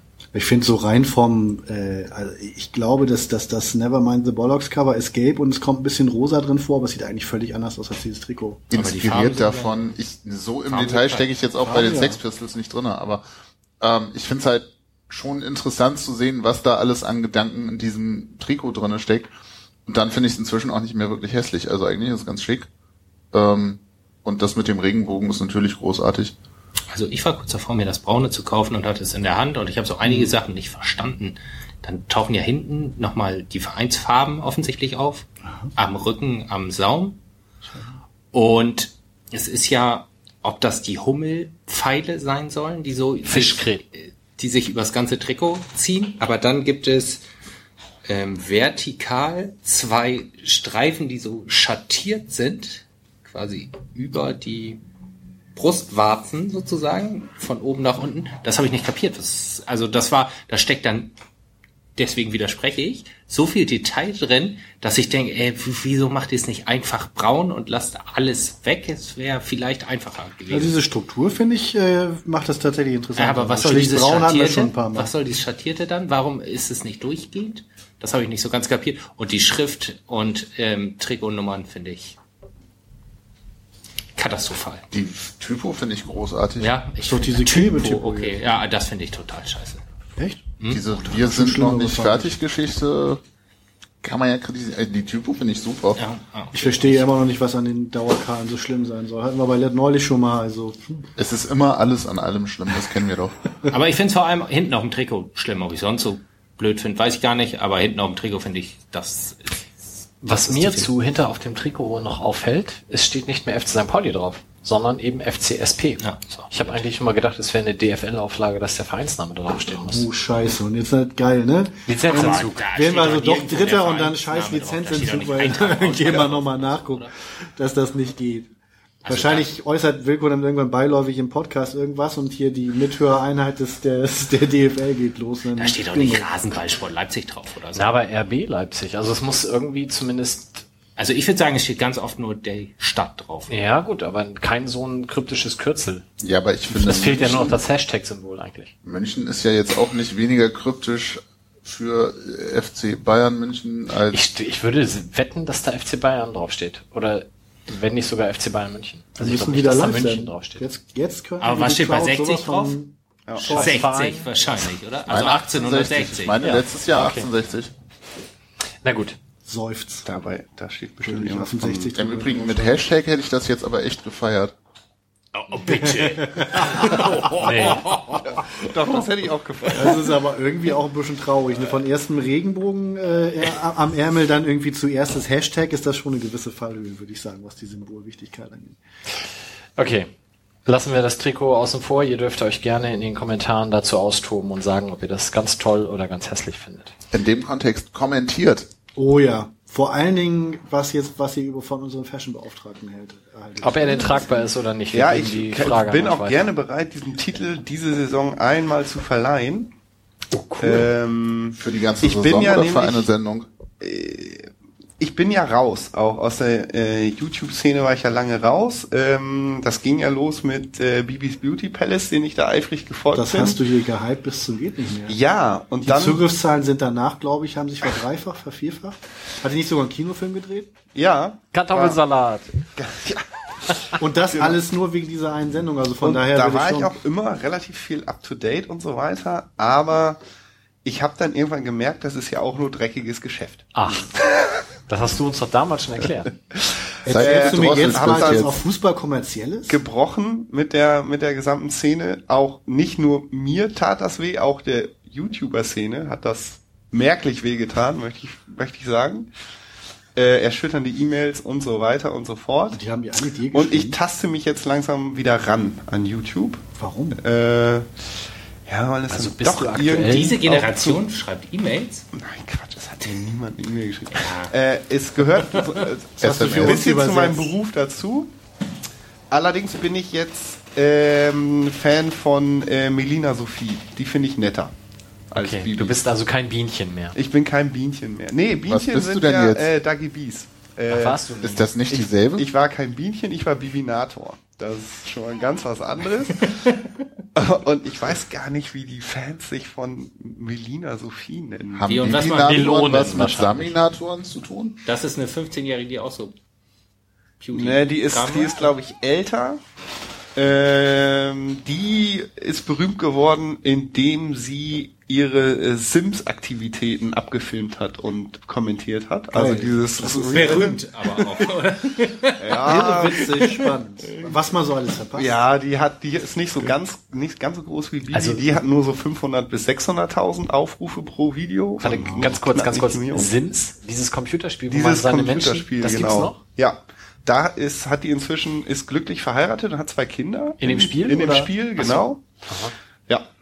Ja. Die hab ich, ähm, Mauert die die dann auch ein? Ich habe mal gelesen, also die, die, die, die Tochter von einer Freundin von meiner ja, Frau. das habe ich auch schon Die, gehört. die, die hat, die hat, die kennt das Spiel ja nicht, aber die hat dann erzählt, dass der dummerweise dann, wenn du dann so einen Charakter, so einen Sims-Charakter herangezogen hast und der nervt dich dann, die sterben halt nicht. Und wenn du ja loswerden willst, dann musst du ihn einmauern. Ja. Deshalb gehen die jetzt regelmäßig Leute Das ist ja, das ist jetzt die Brücke zu Walking Dead, richtig? Irgendwie ja. Steht da irgendwo so ein Friedhof mit lauter Schornstein? Nö, das ist dann ganz Dingern? normal. Die hat dann wahrscheinlich in dem Haus dann halt drinnen und dann ist dann halt Kann man auch irgendwie im Wohnzimmer so eine kleine Ecke, wo dann irgendwie Vater eingemauert ist. Ja, aber du, wenn du das Spiel länger spielst, musst du dann noch irgendwann 200.000 Leute da einsperren. Ich fühle mich irgendwie alte Männer reden über Computerspiele. Selbsthilfegruppe. Ja, der Einzige, der das wirklich beurteilen kann, ist tatsächlich Wilko. Und das heißt also, dass diese, diese Frau, Bibi oder wer, oder die, die filmt Melina Sophie. wie sie Menschen einmauert. Nee, die hat, glaube ich, ich guck mir das auch nicht alles an. Ich guck, bin ja beruflich bedingt an ihrem Product Placement interessiert sozusagen und guck immer, überlege mir immer, okay, kriegt sie dafür jetzt Geld oder nicht, dass sie ein bestimmtes Produkt in die Kamera hält, weil natürlich 5000 Views ist ja wie im Fernsehen so, ne? Wie, Aber was, wie- wie, geht das das denn? Können wir da einmal so Übersteiger oder sowas? Oder Kennt das hier echt nicht? das ganze Stadion Was, was hält die denn da rein? lassen? Klamotten oder was? Ja, genau. Oder Einkaufstüten und so weiter. Und eine ganze Serie besteht nur daraus, wie sie zum Beispiel bei Ikea einkauft und sich bestimmte Produkte anguckt oder nicht. Die so. dann so ähnlich aussehen wie die Möbel, die ihre Sims haben? Oder hat das keinen Bezug? Nee, ich glaube, das hat kein, der Sims war tatsächlich nur Spaß und Reichweitenaufbau und dann dieses Product Placement, das ist halt auch, das ist halt auch rechtlich recht dünnes Eis, weil Fernsehsender müssen ja sagen, unterstützt durch und so und bei diesen ganzen. YouTube-Stars, also ich will jetzt, weiß nicht genau, was es kostet, aber ähm, ich würde mal vermuten, wenn man bei Bibis Beauty Palace ein Produkt in den ersten 30 Sekunden unterbringen will, dann ist das hart an der Fünfstelligkeit. Äh, Weil- aber in dem Kontext, du kennst dich da aus. Wir haben Reichweite. Wo ist unser Product Placement? Wir haben, wir sind ja kein visuelles Medium und das Problem an Podcasts ist ja, deswegen ist das, die Podcast-Szene auch noch eine relativ unkommerzielle Szene. Audiodateien sind kein shareable Content. Also sie haben, bieten keinen visuellen an Anreiz zu sagen, guck dir das mal an. Weißt du, deswegen funktionieren Bilder im Internet so gut. Video Also müssen wir doch so. eine Kamera hinstellen. Das würde jetzt in unserem Fall, glaube ich, nicht viel helfen. ähm, aber es ist in der Tat so, dass auch gerade Radiosender und so weiter sehr verzweifelt auf der Suche sind nach einem Mechanismus, der auch ihnen diese geteilte Reichweite, also wo man freiwillig sagt, seinen Freunden in sozialen Netzwerken, guck dir das mal an. Ähm, eine Audiodatei sieht immer gleich aus. Das ist immer ein Ladebalken. Das ist halt wenig attraktiv. So. Aber es gibt ja auch bei uns den, den Leitsatz, ein, äh, soziale Netzwerke sind nur so lange gut, bis die Werbeassis kommen. Das ist auch so. Also Solange, wenn da kommerzielle Interessen reinkommen, dann wird immer, wird man immer beschissen. Oder sind so, ach, ist auch egal, ist ja gar nicht Und was macht man dann so als Social Media Experte, wenn die dann irgendwann abgeschafft werden, weil Das wird nicht abgeschafft. Was soll abgeschafft werden? Mein Berufsstand? Nein. Na, ich dachte, die Werbeassis machen dann irgendwie Facebook platt, aber ne? Ja, das sind ja dann immer, oh, da komme ich, sehe ich so viel Werbung und so und äh, ich gehe dann woanders hin, dann wird irgendwo hingegangen, wo es noch keine Werbung gibt, dann sagen die Marketing-Heinis, ah, hier ist ein neues Netzwerk, da kommt Reichweite, wie kriegen wir denn da Werbung rein? Das wird jetzt mit WhatsApp passieren, das wird, naja. Das ist halt, äh, dass wir seit dem Werbefernsehen ist es so, dass Medien von Unternehmen bezahlt werden und das ist in Ist Deutschland jetzt halt aber so weit. auch Ja. Nicht so überraschend. Nö. Irgendwer muss ja den Kram bezahlen und solange Genau. du einen Ja, Aufschrei kriegst, Unterschied- weil WhatsApp irgendwie einen Euro kostet, glaube ich, und alle rumbrüllen, weil es kostenpflichtig ist, irgendwie müssen die ihre Infrastruktur finanzieren. Ist jetzt hier aber auch gar nicht. Wie sind wir eigentlich dahin gekommen? Ach so, ich wollte den Titel Trikot. Mode-Podcast äh, ähm, der stelle ich zur Disposition, weil ich tatsächlich nicht mehr so in Scene bin.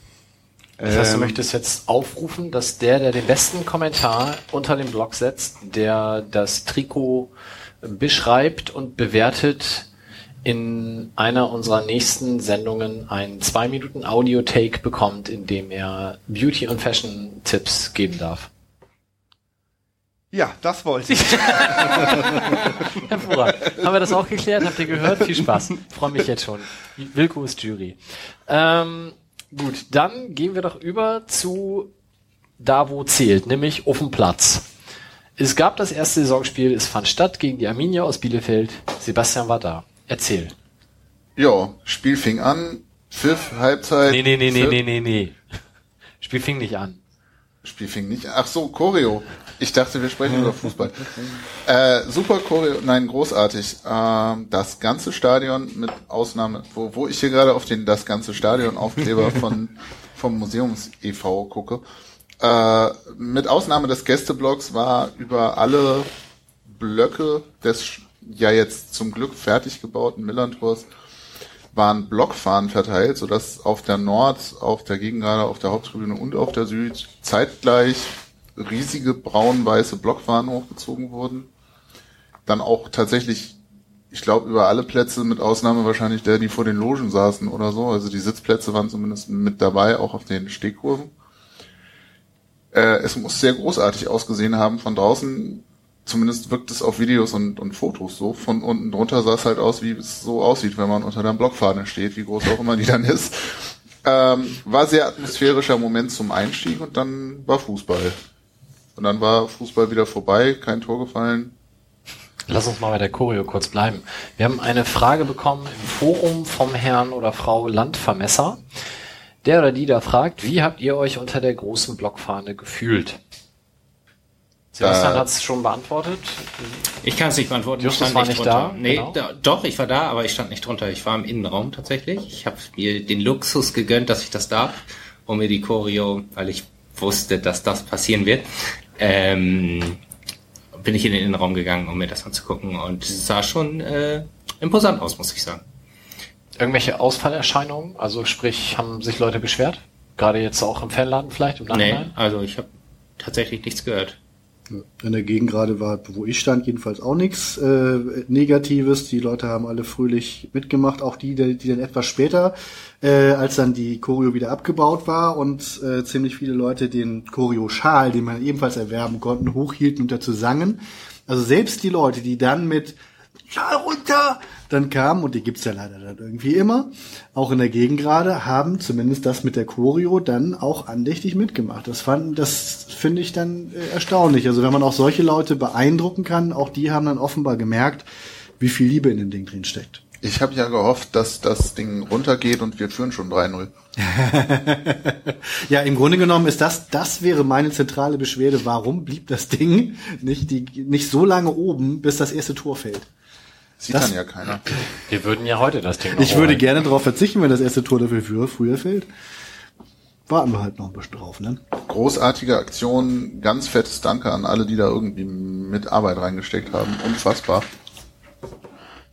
Ja, sah schick aus. Also, es die- gibt ja auch ein Making-of, wer das noch nicht gesehen hat, kann da mal gucken. Das geistert halt sehr viel durch die sozialen Netzwerke. Da sieht man eben auch, dass Fröhlich hier auch in der zukünftigen Museumsfläche dann sehr, sehr viel genäht wurde. Du, man sieht natürlich trotzdem nicht, wie viel Kilometer Nähte das waren und wie viel hundert Meter Stoff das war. Aber ich glaube, man kann es sich schon sehr viel besser vorstellen, weil du siehst, dass die da also wirklich mit mehreren Nähmaschinen quasi rund um die Uhr eine Zeit lang dann am, am Nähen waren.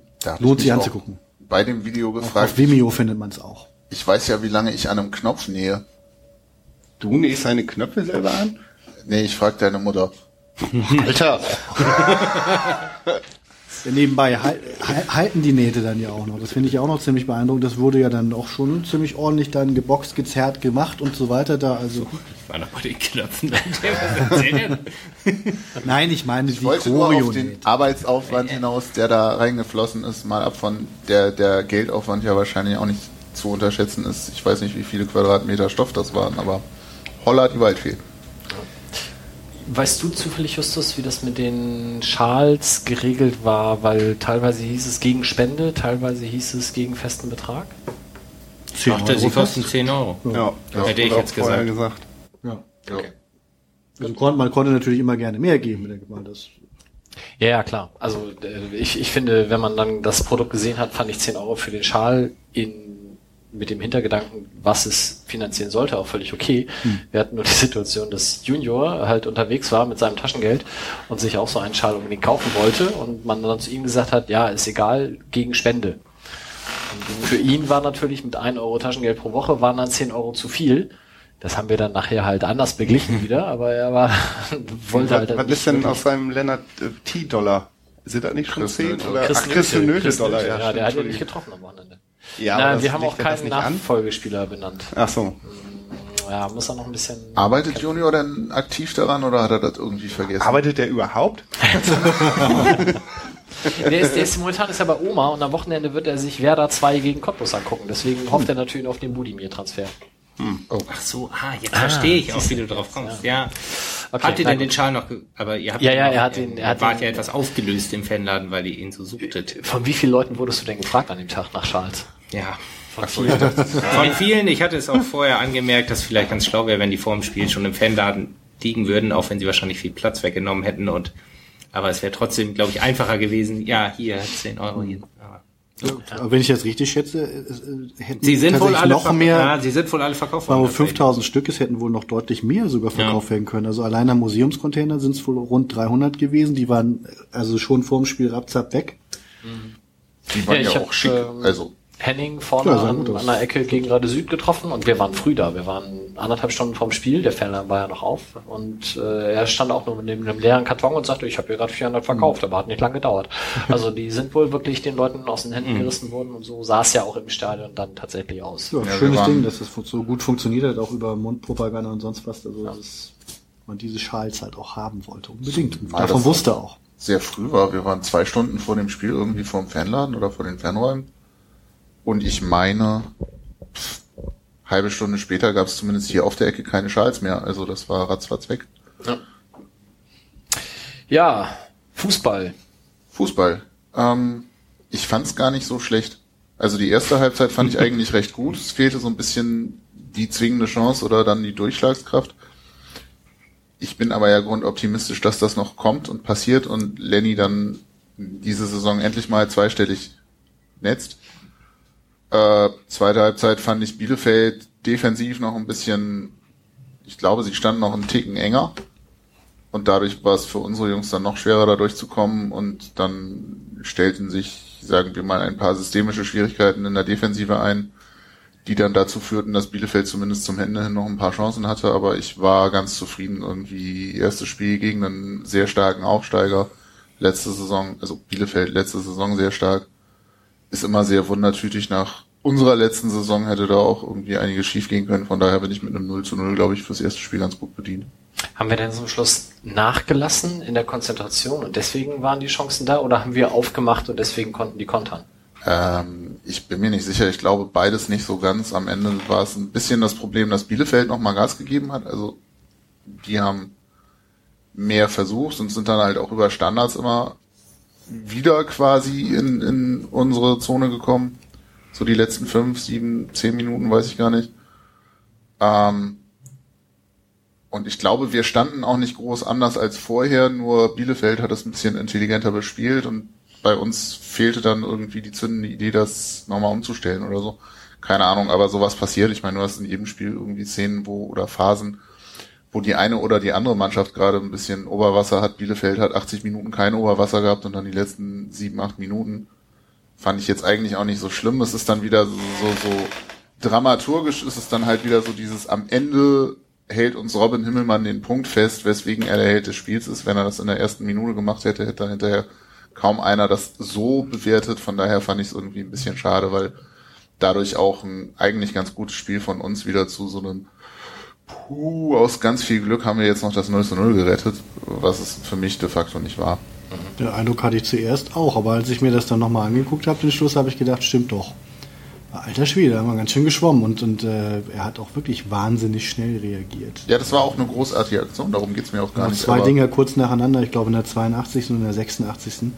Ähm, aber verteil das mal auf 90 Minuten und es wirkt eben nicht mehr so dramatisch und wir hatten trotzdem im Prinzip Feldvorteile. nee, also ich meine, mein, für mein eigenes Erleben war halt, war halt so, dass ich, zu, dass ich aus dem Stadion gegangen habe, gedacht habe, eigentlich hätten wir das Ding gewinnen, gewinnen können und eigentlich vielleicht sogar müssen.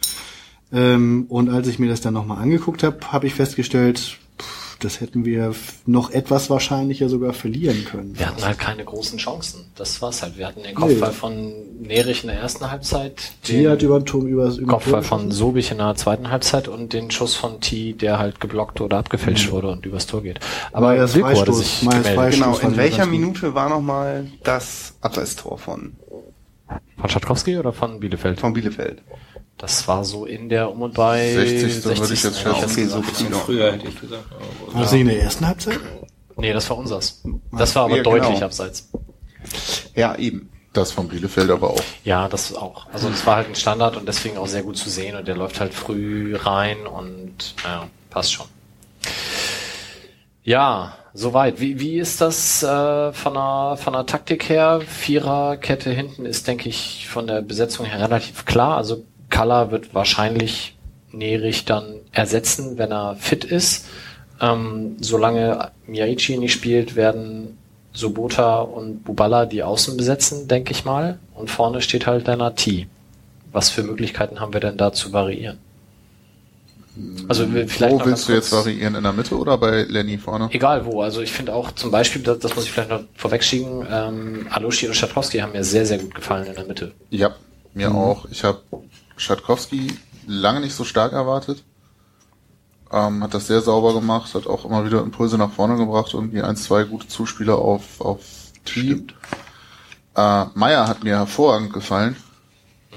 Auch ganz viel gemacht, ganz viel versucht, wirkte wesentlich selbstbewusster als irgendwie in den zwei Jahren, glaube ich, davor. Ähm, Variationen, kannst halt in der Mitte was machen. Ich bin gespannt, ob Nerich spielt, wenn Kalla auf rechts spielt, weil Nerich ja jetzt auch für die Mitte eingeplant ist. Ähm, und wenn ja, für Alushi oder eher für ähm, Ratsche. Muss man mal gucken. Wahrscheinlich ist er eher auf der Alushi-Position gesetzt. Ähm, und vorne wird's interessant, weil Verhook hat jetzt 20 Minuten mitgespielt, aber T war dann auch drauf. Verhook hat irgendwie, hat sich so ein bisschen links außen orientiert noch. Der ist, glaube ich, auch für Bubala gekommen. Ähm, fand ich ein bisschen unorthodox, hat dann auch nicht mehr ganz so gut funktioniert. Also die Auswechslungen waren irgendwie in dem Bielefeld-Spiel meiner Wahrnehmung nach auch so ein bisschen verpufft. Also da ist nicht viel, hat sich nicht viel geändert, obwohl du sehr andere Spielertypen drauf hattest. Kalla war, glaube ich, noch nicht so ganz fit. Keine Ahnung. Ja, war er nicht, glaube ich auch. Ähm, ansonsten, ich konnte die alle komplett nachvollziehen, aber genau wie du gesagt hast, nicht viel passiert. Also Choi, alle haben sich riesig gefreut, dass er kommt, aber diesmal blieb ja nun der Rieseneffekt dann aus. Wobei ich ihn nicht schlecht fand. Also ich fand, das war bei, bei Troy habe ich jetzt auch keinen Abfall gegen so ist er für Sobota gekommen. Ja. Ähm, hat auf jeden Fall auf der Position gespielt auch. Fand ich jetzt qualitativ keinen großen Unterschied, was ich schon mal, sagen wir mal, positiv für Troy fand, weil nach dem Einstieg natürlich auch die Erwartungen relativ hoch sind. Ähm, ja, wie gesagt, Verhook bisschen unglücklich. Ich weiß nicht, ob er es nicht besser kann oder ob er einfach Pech hatte, irgendwie dieses eine Mega lange Ball, Zuspiel ja. von, von Sobich irgendwie in den Strafraum, wo er ihm dann verspringt. Aber nimm so einen 80 Meter Pass halt mal an im Laufen. Ja. Äh, und wer ist noch gekommen? Ja, Kala, okay, wissen wir, was wir an ihm haben. Ja. Wilko hat sich nach dem Spiel noch auf Ultras WS ausgetobt. Ja, das stimmt. Also ich, es war auch, ähm, äh, ich habe das Spiel von der Süd aus betrachtet, habe mich deswegen ein bisschen geärgert, weil ich muss ähm, bei so einem Perspektivwechsel, ich fand das schade, ich stehe sonst gegen gerade. Ähm, ja, ich kann mit der Perspektive von der Süd aus eigentlich nichts anfangen. Also ich, diese Sicht längs ein Spielfeld entlang macht mir lange nicht so viel Spaß wie äh, von der Seite drauf. Das ähm, ähm, ja, hat mich ein bisschen geärgert. Ähm, aber äh, ich war noch so geflasht von der Süd und so weiter, dass ich mich spontan an Ultras WS erinnert habe, nach Jahren tatsächlich mal wieder. Und äh, mal gucken wollte, wie die, die Choreo da diskutiert wurde, weil das sind ja auch sehr meinungsstarke Typen da, wenn ich das richtig in Erinnerung habe. Und da war der einzige Aufreger, dass ähm, die Halbzeit-Choreo. Also in, in dem ganzen St. Otschi. Pauli-Faden, genau. Ah, sag doch noch mal ganz kurz für die, die es nicht gesehen haben. Ja, ähm, ja, ich weiß gar nicht, wie man es ausspricht, aber offensichtlich Otschi. Atschi, Ja. glaube ich. Ja. Ähm, und verbunden mit dem Transparent Deutschland, du Was mit Schäuble? Was noch mal? Ja, du Der mieses Spruch war- Stück Schäuble. Genau, Ähm, und daneben halt ganz viele äh, also Nein, ähm, äh, Zettel hochgehalten. Und das war der eigentliche Aufreger bei, bei Ultras WS. Die Choreo an vorher hat keiner mitgeschnitten, aber äh, ja. Na, ihr Und könnt euch was ja vorstellen. die dann dazu Ja, gesagt? das fanden die alle super. Ja, genau. Da haben die gesagt, end, Mann, endlich hat mal eine Eier in der Hose. Warum ist da keiner von den anderen Vereinen schon mal vorher draufgekommen? St. Pauli hat sich gezeigt, zwei Punkte, fertig. ähm, nee, also ja, das ist da halt wie auf Facebook. Ne? Da muss ich, glaube ich, jetzt nicht sagen. Äh, Okay. wer das will, kann das nachlesen im St. Pauli-Faden von Ultras WS.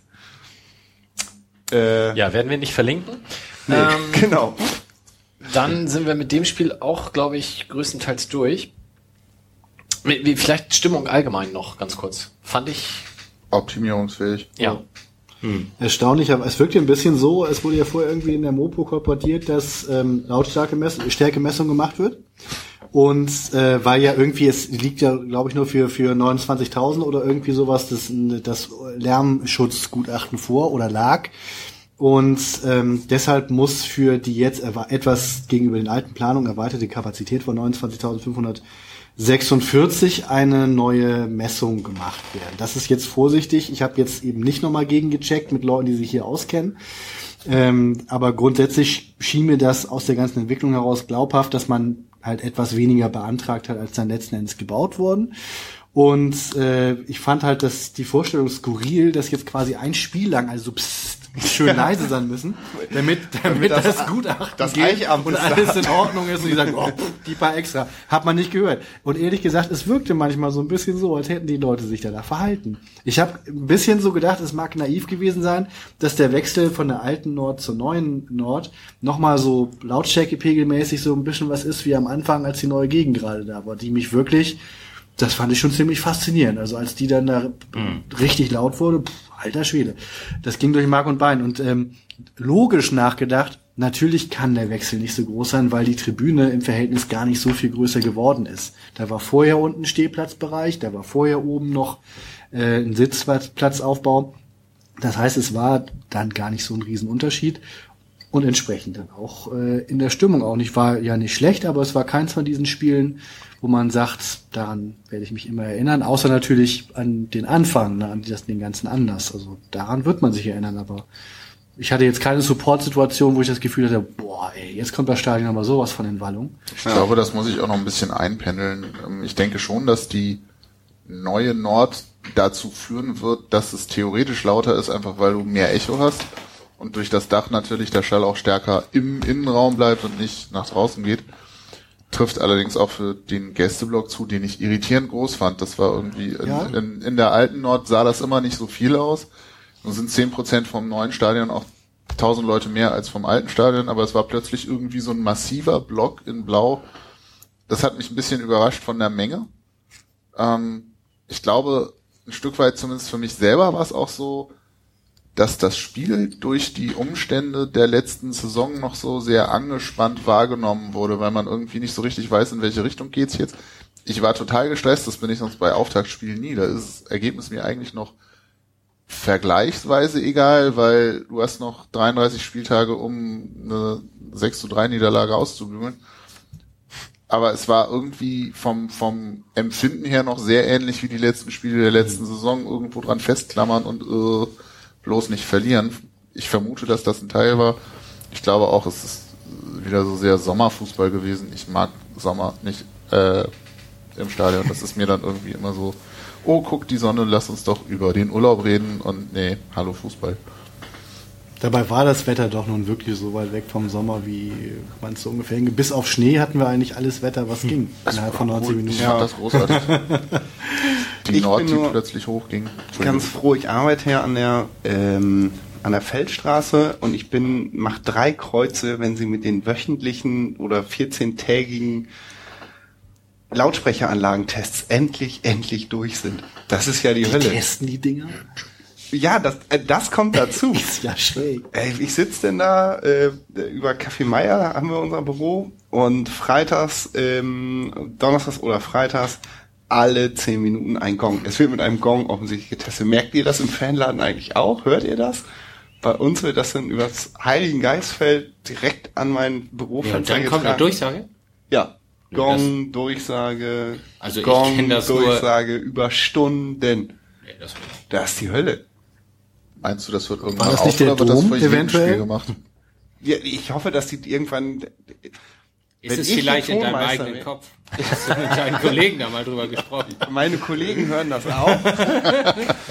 und ich hoffe, dass sie irgendwann so weit sind, dass sie auf den ganzen Regler und Knöpfen und alles, was sie hier so haben, mit einem weißen Lackedding mal den Punkt dahin machen, wo der Knopf hingehört. Und dann kann man jedes Mal einfach die Knöpfe auf die weißen Punkte drehen. Vielleicht schreibe ich denen das mal per E-Mail. Mach mal. Nee, aber das kann ja irgendwie auch nicht sein, weil wirklich, per Post. ich hatte ge- gefühlt noch nie zwei Spiele nacheinander im Millantor mit derselben Akustik. Natürlich Da gibt's der ja auch einen 120 Seitenfaden im Forum, der das aus Echt nur 120? Ja, irgendwie. Was ist mit den Leuten los? Ich verstehe das nicht.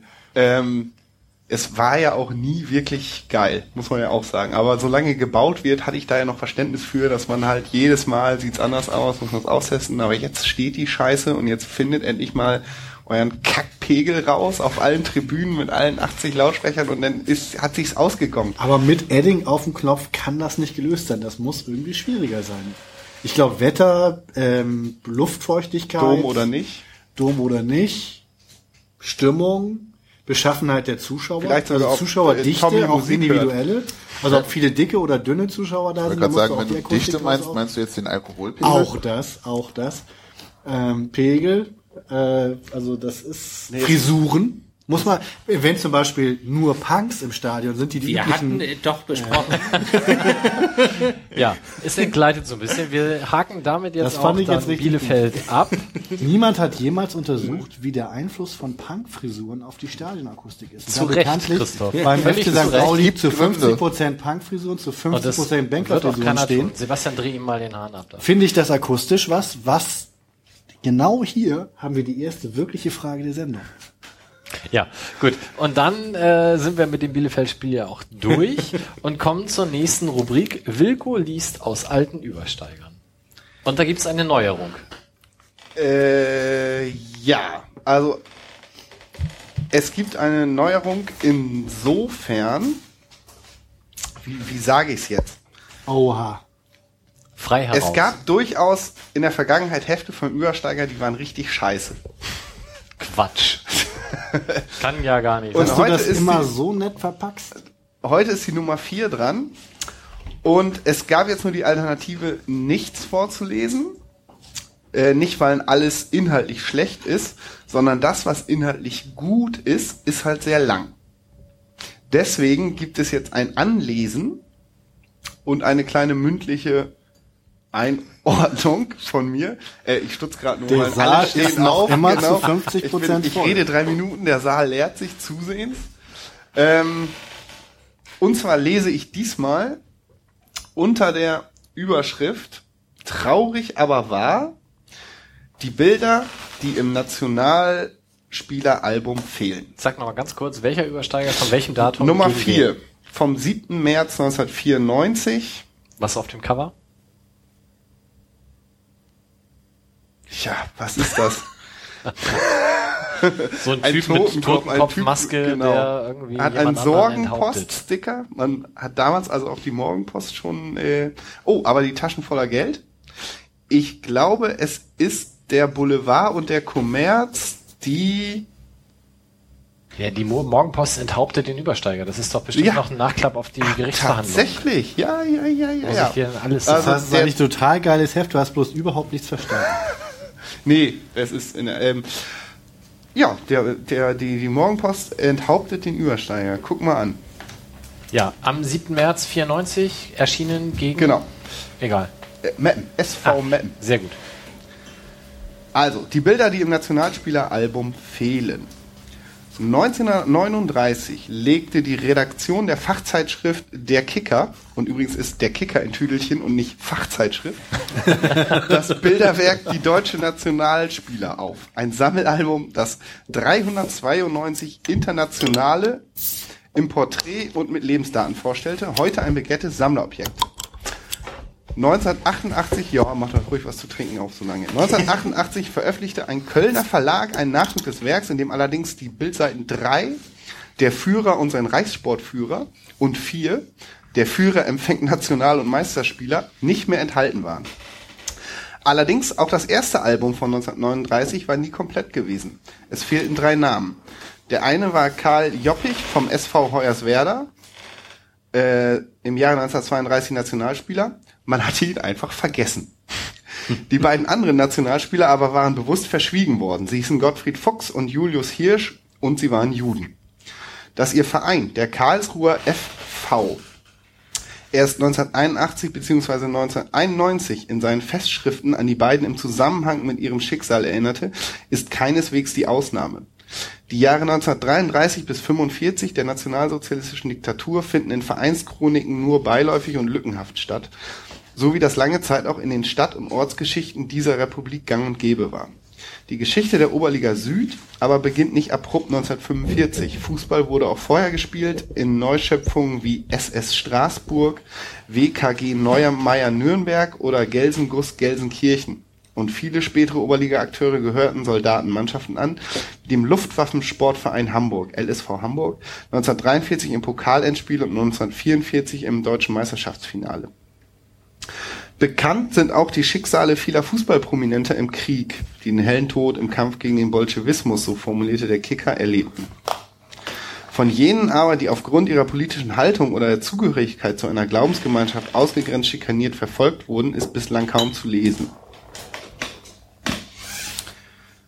Die offizielle DFB-Geschichte der 50er Jahre von Karl Knuppehel erwähnt zwar, unseren Toten zum Gedächtnis, Nationalspieler Hirsch, gestorben 1939, 5-45 im Ghetto, was so nie zutraf, hat aber viele Formulierungen aufzuweisen, die man milde geurteilt als missverständlich auffassen mag.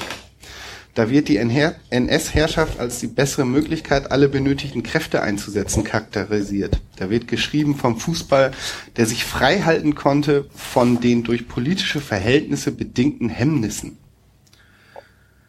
Äh, tausende Sportvereine eliminierte das NS-System. Die große Arbeitersportbewegung, zum Schluss gespalten in den sozialdemokratisch orientierten Arbeiterturnen Sportbund und die kommunistische Kampfgemeinschaft für rote Sporteinheit, in Klammern Rotsport. Die katholischen Clubs der evangelischen Jugend äh, und die evangelische Eichenkreuzbewegung. Gottfried Hirsch, Julius Fuchs und zahllose andere jüdische Sportler durften nach drei, 1933 den arisierten deutschen Sportvereinen nicht mehr angehörten, kamen in der Fußballgeschichte nicht mehr vor. Dabei war und ist der Rekord des Karlsruher Mittelstürmers Fuchs bis heute einmalig. Sechsmal Nationalelf von 1911 bis 1913, als der Karlsruher FV der populärste Fußballverein Deutschlands war und zehn unübertroffene Tore beim 16 zu 0 gegen das zaristische Russland bei der Olympiade 1912 in Stockholm. Fuchs emigrierte in der Nazizeit und ist 1972 in Montreal beerdigt worden. Politische Ereignisse zwangen ihn dazu, seine Heimat zu verlassen, berichtete im kurzen Nachruf nebulös die lokale Karlsruher Zeitung. Übrigens eine Stadt, in die Sonntag gefahren wird, wenn ich das richtig mitbekommen habe. Julius Hirsch, geboren 19, äh, Quatsch, 1892, war sportlich noch erfolgreicher als sein Glaubensgenosse gewesen. Es ist ein Glücksfall, dass viele Unterlagen seiner Fußballerlaufbahn erhalten geblieben, geblieben sind, so auch ein Referat, das er um 1935 vor den Mitgliedern des jüdischen Turnclubs Karlsruhe 03 hielt, bei dem er auch als Fußballtrainer tätig war. Einem DFB-Verein durfte der Jude ja nicht mehr angehören. Julla, wie der populäre Spieler allgemein genannt wurde und wie er auch unterschrieb damals, Gerne komme ich dem Wunsche nach, etwas aus meiner Fußballzeit zu berichten, insbesondere auch unserer jüdischen Jugend, die ja heute unter so erschwerten Umständen Sport treiben muss und nicht mehr im Spiel der freien Kräfte sich entfalten kann. Dann, und nun beginne ich selber zusammenzufassen, kommen einige Stationen seiner Laufbahn. Ähm, er hat sich 1934 dem jüdischen Sport zur Verfügung gestellt als Trainer. Ähm, sein, seine Rede, die, grad begonnen, die ich gerade begonnen hatte, ich schließe mit dem Wunsche, und so schließt er auch seine Rede, dass der jüdische Sport grünen, wachsen und gedeihen möge. Der Turnclub mag dem Nationalspieler noch etwas wie Heimat bedeutet haben, denn mit dem 1933 der Machtübernahme der Nazis stand er vor dem Nichts. Dem Karlsruher FV hatte er am 10. April 1933 seine Austrittserklärung geschickt. Ich lese heute im Sportbericht Stuttgart, dass die großen Vereine, darunter auch der KfV, einen Entschluss gefasst haben, dass die Juden aus dem Sportverein zu entfernen seien. Leider muss ich nun bewegten Herzens meinen lieben KfV, dem ich seit 1902 angehöre, meinen Austritt anzeigen. Nicht unerwähnt möchte ich aber lassen, dass es in dem heute so gehassten Prügelkinde der deutschen Nation auch anständige Menschen und vielleicht viel mehr Nationaldenken und auch und auch durch die Tat bewiesene und durch das Herzblut vergossene deutsche Juden gibt. Die Antwort des Vereins am 4. August 33 ist bemerkenswert. Sie nahmen den Austritt nicht an. Äh, und zwar nach schöner deutscher Manier, hier fasse ich wieder selber zusammen, die Richtlinien des Sportkommissars waren noch nicht da. Er hat einem Verein geschrieben und weil die Formalia äh, nicht fertig waren, äh, wurde der Austritt nicht angenommen. Der Artikel geht jetzt noch ein bisschen weiter. Ähm, die Familie wurde deportiert, hat überlebt. Ähm,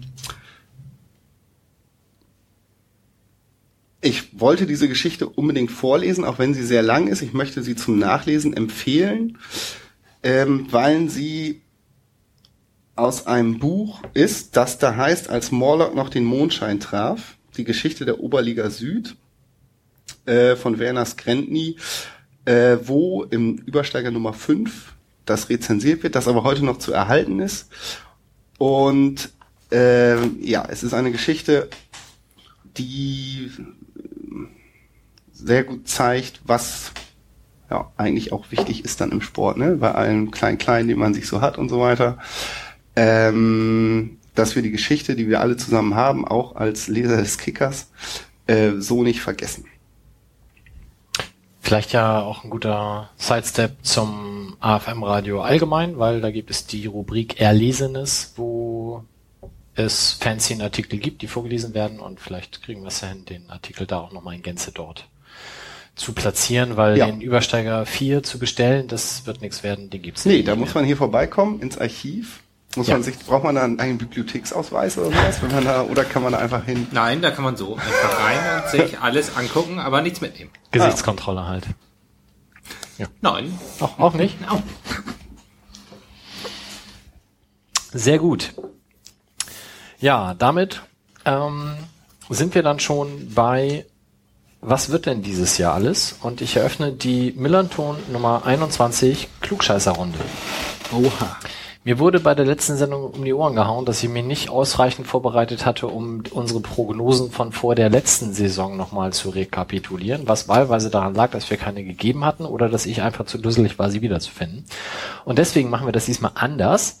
Ich habe mir einen Zettel vorbereitet, wo ich unsere Namen und die zu prognostizierenden Dinge aufgeschrieben habe und das jetzt live hier und in Farbe mit blauem Stift niederschreiben werde. Dann fotografieren Blauer werde. Stift. Ja, ich habe keinen anderen. Da muss ich schon mal echt mal sagen. Oh, Wolf hat so ein Schwein, ne? Ja. Wolf ist nicht da, der Glückliche. Und wir werden das wie folgt machen. Wir werden ähm, alle immer die jeweilige Frage erst einmal durch beantworten, bevor wir zur nächsten Frage kommen, dass also nicht einer immer alles hintereinander weg bearbeiten muss. Und wir beginnen mit dem Tipp des Tabellenplatzes unseres FC St. Paulis in der zweiten Bundesliga am Saisonende. Christoph, was meinst du denn, wo wir landen? Neun. Auf dem neunten Platz. Ich notiere. Justus, 14. 14. Wilko, Elf. Knapp an der Champions League vorbei. Sebastian, Neun. Was tippen wir zusammen für Wolf? Eins. äh, Wolf würde sicherlich 15 oder 16 sagen. Ja. Äh, äh, dann sage ich mal wir die nicht 6. anrufen oder Ich bin ja Optimist immer. Also Sechster werden wir. Da ist die Quersumme, naja, hoch. Du jetzt 666. Also irgendwie im Mittelfeld. Also es tippt uns keiner auf die Relegation, weder nach oben noch nach Na, unten. 10 ist es genau, die Quersumme. 50 durch 5. Äh, was du Hey. meinst, ist hier Mittelwert, was die Ja, Quersumme Quersumme, wäre. Ach so, ja, aber er wollte Okay, ja auch ja, den ja, ich wollte den, den Durchschnittswert wollte ich haben. Mathe, ne? Okay, also keiner von uns glaubt an, ah, obwohl Justus doch 14 ist ja schon Abschießkampf dann zumindest. Ja, aber es ist eher eine Verbesserung zur letzten Saison. Wie, aber, aber würde mich auch interessieren, wie stellst du diesen 14, 14. Platz vor? Also so, dass man da so ganz am Schluss noch runterrutscht? Also schon so, dass man die ganze Zeit halt wieder mal Am letzten 1000 Spieltag sich rettet. ja, vielleicht nicht am letzten. Spieltag, vielleicht ist es ein bisschen besser, aber schon, da, schon, dass man da unten mitspielt. So stelle ich mir die Saison schon vor. Nur ein kurzer Einwurf, weil ich es gerade sehe, unsere U23 Ja, habe ich gesehen. hat 2-0 in Lübeck verloren. Und das Schlimme ist, dass Nico Empen auch noch gelb-rot gekriegt hat. Na gut. Damit wären wir dann beim Tipp des besten Torschützen. Ich sage mal nicht Nico Empen. Ähm, Darf man das auch so tippen? nur Namen oder auch Anzahl der Tore? Ja, sag mal beides.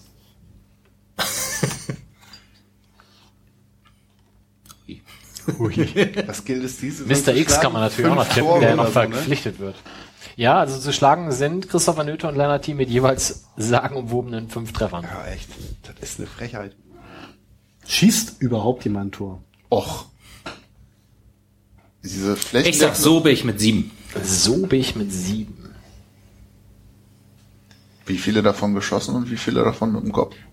Das ist egal. Ich hoffe, dass er Elfmeter schießt. Da habe ich ein bisschen drauf spekuliert. Ich bin nur neugierig. Ja, Sebastian, dann leg mal nach. Team mit 10. Zehn Tore.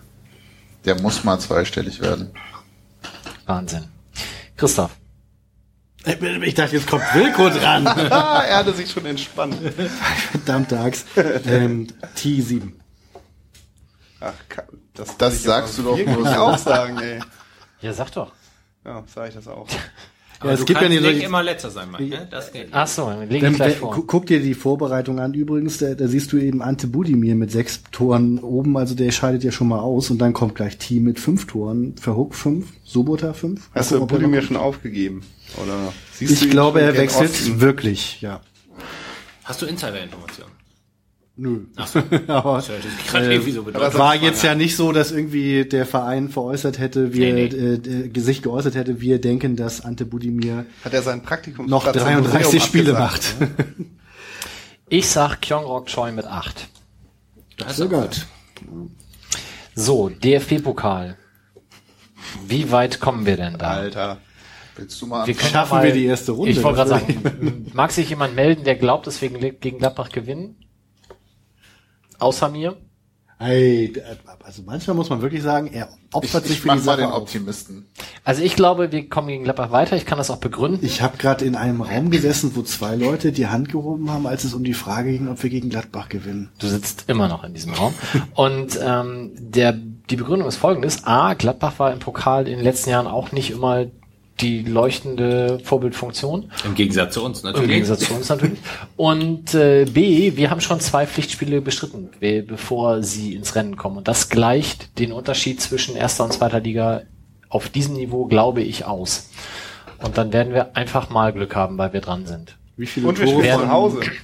Und Und wir spielen zu Hause und werden dann in der zweiten Runde glorreich bei einem Amateurverein ausscheiden. Also ich würde eher mir sowas vorstellen können, vielleicht noch, dass wir in die Verlängerung kommen, uns alle schon einen Ast freuen, dass dann irgendwie Max Kruse dann irgendwie eine Minute nach Ablauf der, der Dann der können wir Protest einlegen, weil wir spielen das, jetzt in das Wolfsburg. 3 zu 2 für, ach so, scheiße,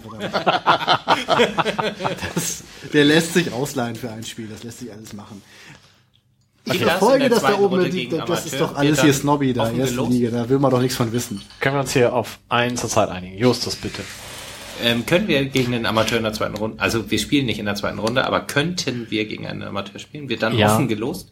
Nee, also es gibt dann einen echten Amateurtopf und dann sind wir Ja. nicht mehr in Ja, dem okay. Amateurtopf. In dem waren wir jetzt nur aufgrund der Ja, Tabellen. alles klar. Ja. Ja. Also da könnte das dann passieren und dann wäre halt so ein Spiel in, pff, keine Ahnung. Optik Rathenow. Da würde ich gerne mal wieder hin. Sind die diesmal auch dabei? Ich glaube nicht. Völlig geil. Du kaufst dir vorher einen VW-Bus, stopfst den mit Bier voll, stellst dich dahin und verkaufst es. Ich besitze einen VW-Bus. Super vorbereitet. Ich würde gern mal wieder zum Panzenberg in Bremen beim Bremer SV, aber ich befürchte, es wird aus verschiedenen Gründen nicht dazu kommen. Gut, also äh, Sebastian, du hast auch gesagt, wir schaffen das. Ja, Und kommen dann wie weit? zweite Runde. Zweite Runde. Und, und Ach so, wir hören dann auch in der zweiten Runde auf, oder war das noch nicht Teil der Frage? Nein, die Frage war, wie weit kommen wir im DFB-Pokal? Na, wenn wir gewinnen, mindestens in die zweite Runde. Nee, keine Ahnung, zweite Runde. Eigentlich ist das Zweite jetzt Runde auch so, raus, so gut. die Dinge, genau. und Mike? Okay, und alle, ich habe ja gesagt, wir scheiden dann in der zweiten Runde gegen Amateurvereine aus. Ah, ja, stimmt. Alle anderen Runde eins. Aber Gladbach irgendwie ein... Spielt Bremer SV im 1-0 oder so. DFB-Pokal? Ja, gegen, ah, verflucht. Aber wahrscheinlich Platz 11 dann, oder? Spielen die gegen Frankfurt, kann das sein? Dann spielen sie ja bestimmt Platz 11. Wer hat eigentlich den AZ-Pokal gewonnen? Ich habe schon wieder vergessen. Die wollten am Panzenberg spielen, aber ich weiß nicht, ob sie es genehmigt bekommen haben. BU? Ja, kann man. Ja, BU spielt, gefeiert, BU spielt, also A, Werbung, BU spielt am Freitag das letzte Mal zu Hause Ja. gegen ausgerechnet AFC. Und im Pokal spielen Be sie bevor das. Stadion abgerissen wird, sollte man Ja, das also Nicht das letzte Mal überhaupt, aber Ja. Genau, bevor dann das Stadion Montag dann abmelden. Aber sie spielen im Pokal in Norderstedt. Und dafür haben sie richtig gefangen von den eigenen Leuten, weil die alle gesagt haben, wollt ihr uns verarschen. Gegen? Gegen. Gegen Freiburg. Oh, das ist auch scheißlos, ne? Ja. Und dann in Norderstedt, wie viel passen da rein? 6000? ja. Und angeblich haben sie einen tollen Vorverkauf, aber ich kann mir das nicht so richtig vorstellen. Und die Oh, Preise sind das auch nicht so ganz günstig gewesen. ja, wie dumm ist das? Gehst du hin? Ich weiß noch nicht. War das denn Ausweichstadion? Warum müssen die überhaupt weg? Ich bin Barmek Uhlenhorst. nie gut, also ich glaube, zu Hause hätten sie tatsächlich nicht spielen können. Ich weiß nicht, ob es dann schon abgerissen ist oder ob einfach zu wenig reingepasst hätten. Ähm, aber dann wäre ich ja zumindest an die hohe Luft gegangen Hm. oder weiß ich nicht. Nicht, weil es da schöner ist, aber es ist halt zumindest Ja. gefühlt eher Hamburg. Ja. Und geografisch auch. Naja. Was mich dazu bringt, dass unsere U23 ja nicht mehr in Norderstedt spielt diese Saison. Sondern an der hohen Luft wieder, ja. Das finde ich als in der Nähe von Norderstedt wohnen da irgendwie ein bisschen schade, weil es war super praktisch, da vorbeizufahren, aber insgesamt durchaus nachvollziehbar. Ja, Samstag, Heimspielauftakt gegen, ich glaube, Schwarz-Weiß Reden. Ja. Habe ich schon wieder vergessen. Ja. Wer, wer will, kann vorher noch zum HFC Falke gehen. Die haben ihr erstes Liga-Heimspiel dann. Die spielen um 12. Wo spielen die eigentlich? Die spielen Stelling, noch, Sportplatzring. Genau, noch da und dann irgendwann Das Weidmannstraße. wäre bei mir in der Nähe.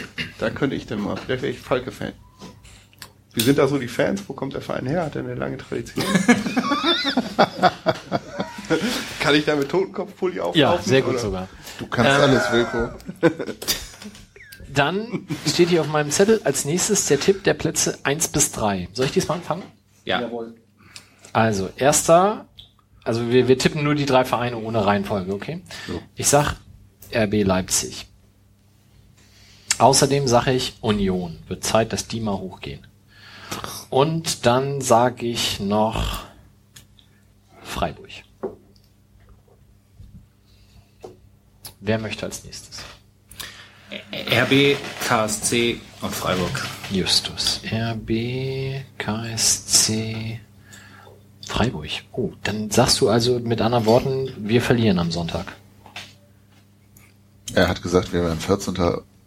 Ja, passt, okay. Mhm. Da Also, muss man ab und zu mal verloren haben zwischendurch, sonst geht das nicht auf. ja, okay.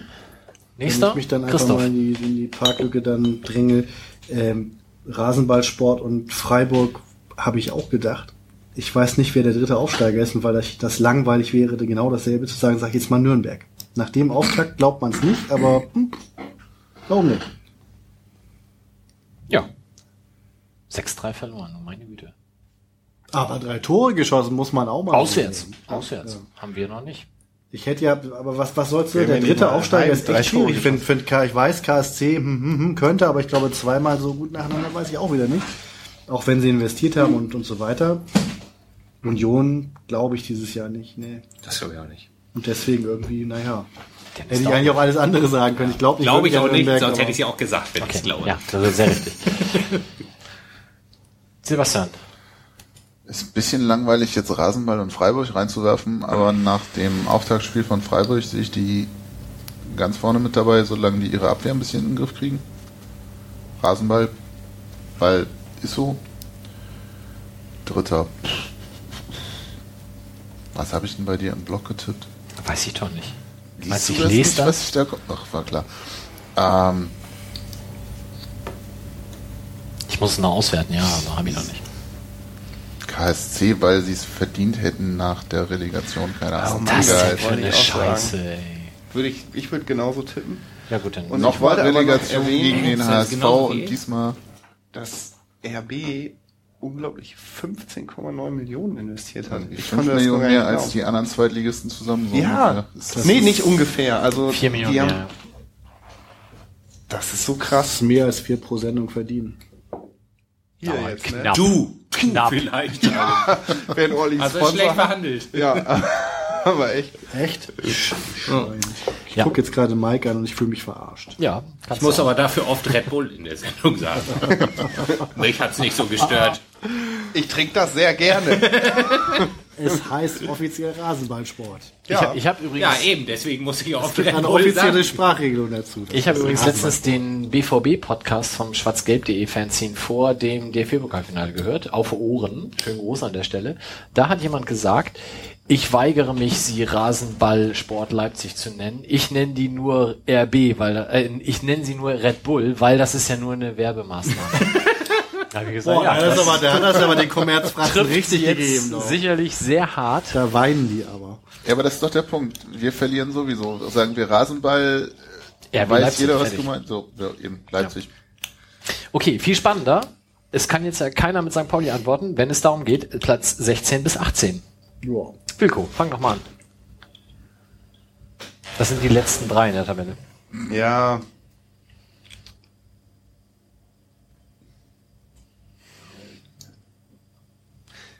Also, ich glaube, dass Bielefeld wieder absteigt. Darf ich aber nicht laut sagen. Warum nicht? Äh, Hast du Verwandtschaft? nee, Arbeitskollegin. Ah. Ja. Die, Die hört? hört das? Ja, das weiß ich nicht so genau. Wenn, dann wird auf jeden Fall mein Chef petzen, wenn ich das jetzt hier laut sage. Aber ich Chef trotzdem. hört das? Der Ja. hört das. Du, du bist das. dann noch angestellt? Ich wollte Ja. sagen, du bist dann nicht der Chef. Nee. Raus. Also, Bielefeld, ja? Notiere ich. Was noch? Ah, total schwer. Ich habe keine direkten, ich habe keine Abstiegskandidaten. Ja, das geht nicht. Der ist so Hippie-Gründe. Du weißt ja auch, dass wir Elfter werden. Wer ist denn hinter uns? Okay, wir legen erstmal vor, du kannst danach noch zwei ergänzen. Äh, Justus. Union, Sandhausen, Duisburg. Union? Geil, Alter das will ich nämlich auch nicht das, sagen. Das wird spannend. Ja, das ist Als total Aufsteiger und als Quatsch, was du Absteiger geht, finde ich super. Nee, habe ich ja nicht. Ich habe ja als 16. Nein, gesetzt. auf dem Zettel von Mike steht Union als Aufsteiger, nämlich getippt von so. Mr. Frodo persönlich und äh, als Absteiger von dir getippt. Ja, aber es ist ein bisschen Wunschdenken natürlich. Aber die haben, die haben, Das du ist schon ein Findest du bisschen die so scheiße, den Verein? Wenn du sagst Wunschdenken? Ja, ich mag die schon nicht besonders. Okay, krass. Okay. Äh, Sebastian. Paderborn 60 äh, Duisburg. Paderborn 60. Wie habt denn Duisburg, wie war denn da das? 1 zu 3. 0-3, 1-3 gegen Lautern. Auftakt sagt aber auch nichts alle. Katastrophale Abwehrleistung. Gar keine Abwehrleistung eigentlich. Oder so. Äh, soll ich erst, Christoph, oder möchtest du? Ähm, Also mit äh, Sandhausen und FSV bin ich mir ziemlich sicher. Auch hier fehlt mir die Nummer drei. Da, gab, da gibt's halt eine Reihe von Kandidaten. Ich denke, Duisburg gehört dazu. Bielefeld für mich nicht. Also könnte man aber doch auch noch. Was gibt's denn noch? Ich will ja auch mal was anderes. Ach, ach man darf sie auch eingönnen. Komm, Braunschweig. Braunschweig. Man mutig. Union wird's nicht, aber Braunschweig. Braunschweig und Union. Ach, Dann Okay. ergänze ich jetzt tatsächlich auch noch ähm, Sandhausen. Ja, Paderborn, Duisburg. Wen mag ich denn? komm, soll ich ja nicht nach Sympathie tippen. Ja, doch, schon auch ein bisschen. Dann lasst, lass die Katholiken krepieren. Paderborn. Du hast jetzt zweimal Paderborn als Absteiger getippt, richtig? Nein, nein, Bielefeld, Sandhausen und Paderborn. Ja, aber mit Bielefeld hat er ja quasi zweimal Paderborn. Also Ostwestfalen, Idioten, ganz weit weg. Ach, Gut, da muss ich ja auch noch. Also Sandhausen glaube ich nicht. Trotz, der Trotz- drei Punkte Abstand. Die, die haben sie jetzt, die haben sie mit dem Sieg in Braunschweig schon ausgeglichen. Ja, Also das stimmt natürlich. fetten Respekt dahinter. Hätte ich nicht gedacht. Ähm, das heißt, sie haben null Punkte und eine positive Tordifferenz. Muss man auch erstmal schaffen. Das stimmt. Allein Das deswegen können die nicht absteigen. Aber hab damit steigt man trotzdem ab mit null Punkten. Boah, das ist so eine geile Frage für so ein Fußball-Nerd-Quiz. Oh, ja. Welcher Verein in den letzten 15 Jahren hatte mit null Punkten eine positive Tordifferenz? Also ich glaube, äh, Paderborn glaube ich gar nicht. Die werden irgendwie im Mittelfeld spielen. Ich glaube, Bielefeld steigt ab. Ich glaube, dass es den FSV Frankfurt erwischt. Das ist auch ein Mirakel für mich, dass die so lange da jetzt irgendwie mitgeschwommen sind. Ja, deswegen schwimmen sie auch weiter. Und ich sage auch 1860. Irgendwann schlägt die Schwerkraft zu. Ja. Wenn das mal in anderen Verein in Hamburg auch so wäre. Aber das kann ja dieses Jahr noch kommen. Ja, Gut. die, das Naturgesetze gelten nur für natürliche Dinge. Zack. Bevor wir zu den Hörerfragen kommen, haben wir noch einen kleinen Werbejingle von Christoph über ein neues Buchprojekt im 1910 e.V. Ja, vielen Dank fürs äh, dran denken. Ich hätte tatsächlich jetzt beinahe für einen Moment verschwitzt. Es ist so, dass wir im Herbst ein Buch rausbringen in Kooperation mit dem Werkstattverlag. Das Ganze wird ein schönes, buntes äh, Buch sein. Also jetzt nicht nochmal die komplette Hintergrundgeschichte des FC St. Pauli, sondern tatsächlich das sein, äh, was es im Titel trägt, das FC St. Pauli Album. Also es gibt lustige Bilder, äh, Sprüche, Anekdoten und so weiter, egal wo man es aufschlägt, immer unterhaltsam. Und das Besondere daran äh, sind zwei Dinge. Zum einen, das Buch soll helfen, das FC St. Pauli Museum zu finanzieren. Also ein ganz wesentlicher Teil des Erlöses geht an 1910 e.V. Und das Ganze soll eben nicht so klassisch entstehen. Einer setzt sich hin, sperrt sich irgendwie ein paar Monate im, im Zimmer ein und irgendwann ist das Buch fertig sondern äh, jeder soll dazu beitragen können. Das heißt, wir freuen uns sehr, wenn uns an die E-Mail-Adresse album@1910-museum.de album@1910-museum.de Inhaltsvorschläge geschickt werden. Das können sein Scans von deinem Lieblings-Zeitungsausschnitt, wo irgend äh, Skurriles über den FC St. Pauli drin steht. Das kann sein ein Spruch, den du irgendwie gehört hast von dem und dem Spieler dann und dann. Das wäre sehr nett, wenn ihr dazu schreiben würdet, wann es war, damit wir einen Kontext haben und ein bisschen gucken können, ob das realistisch ist, dass, dass das wirklich gesagt wurde.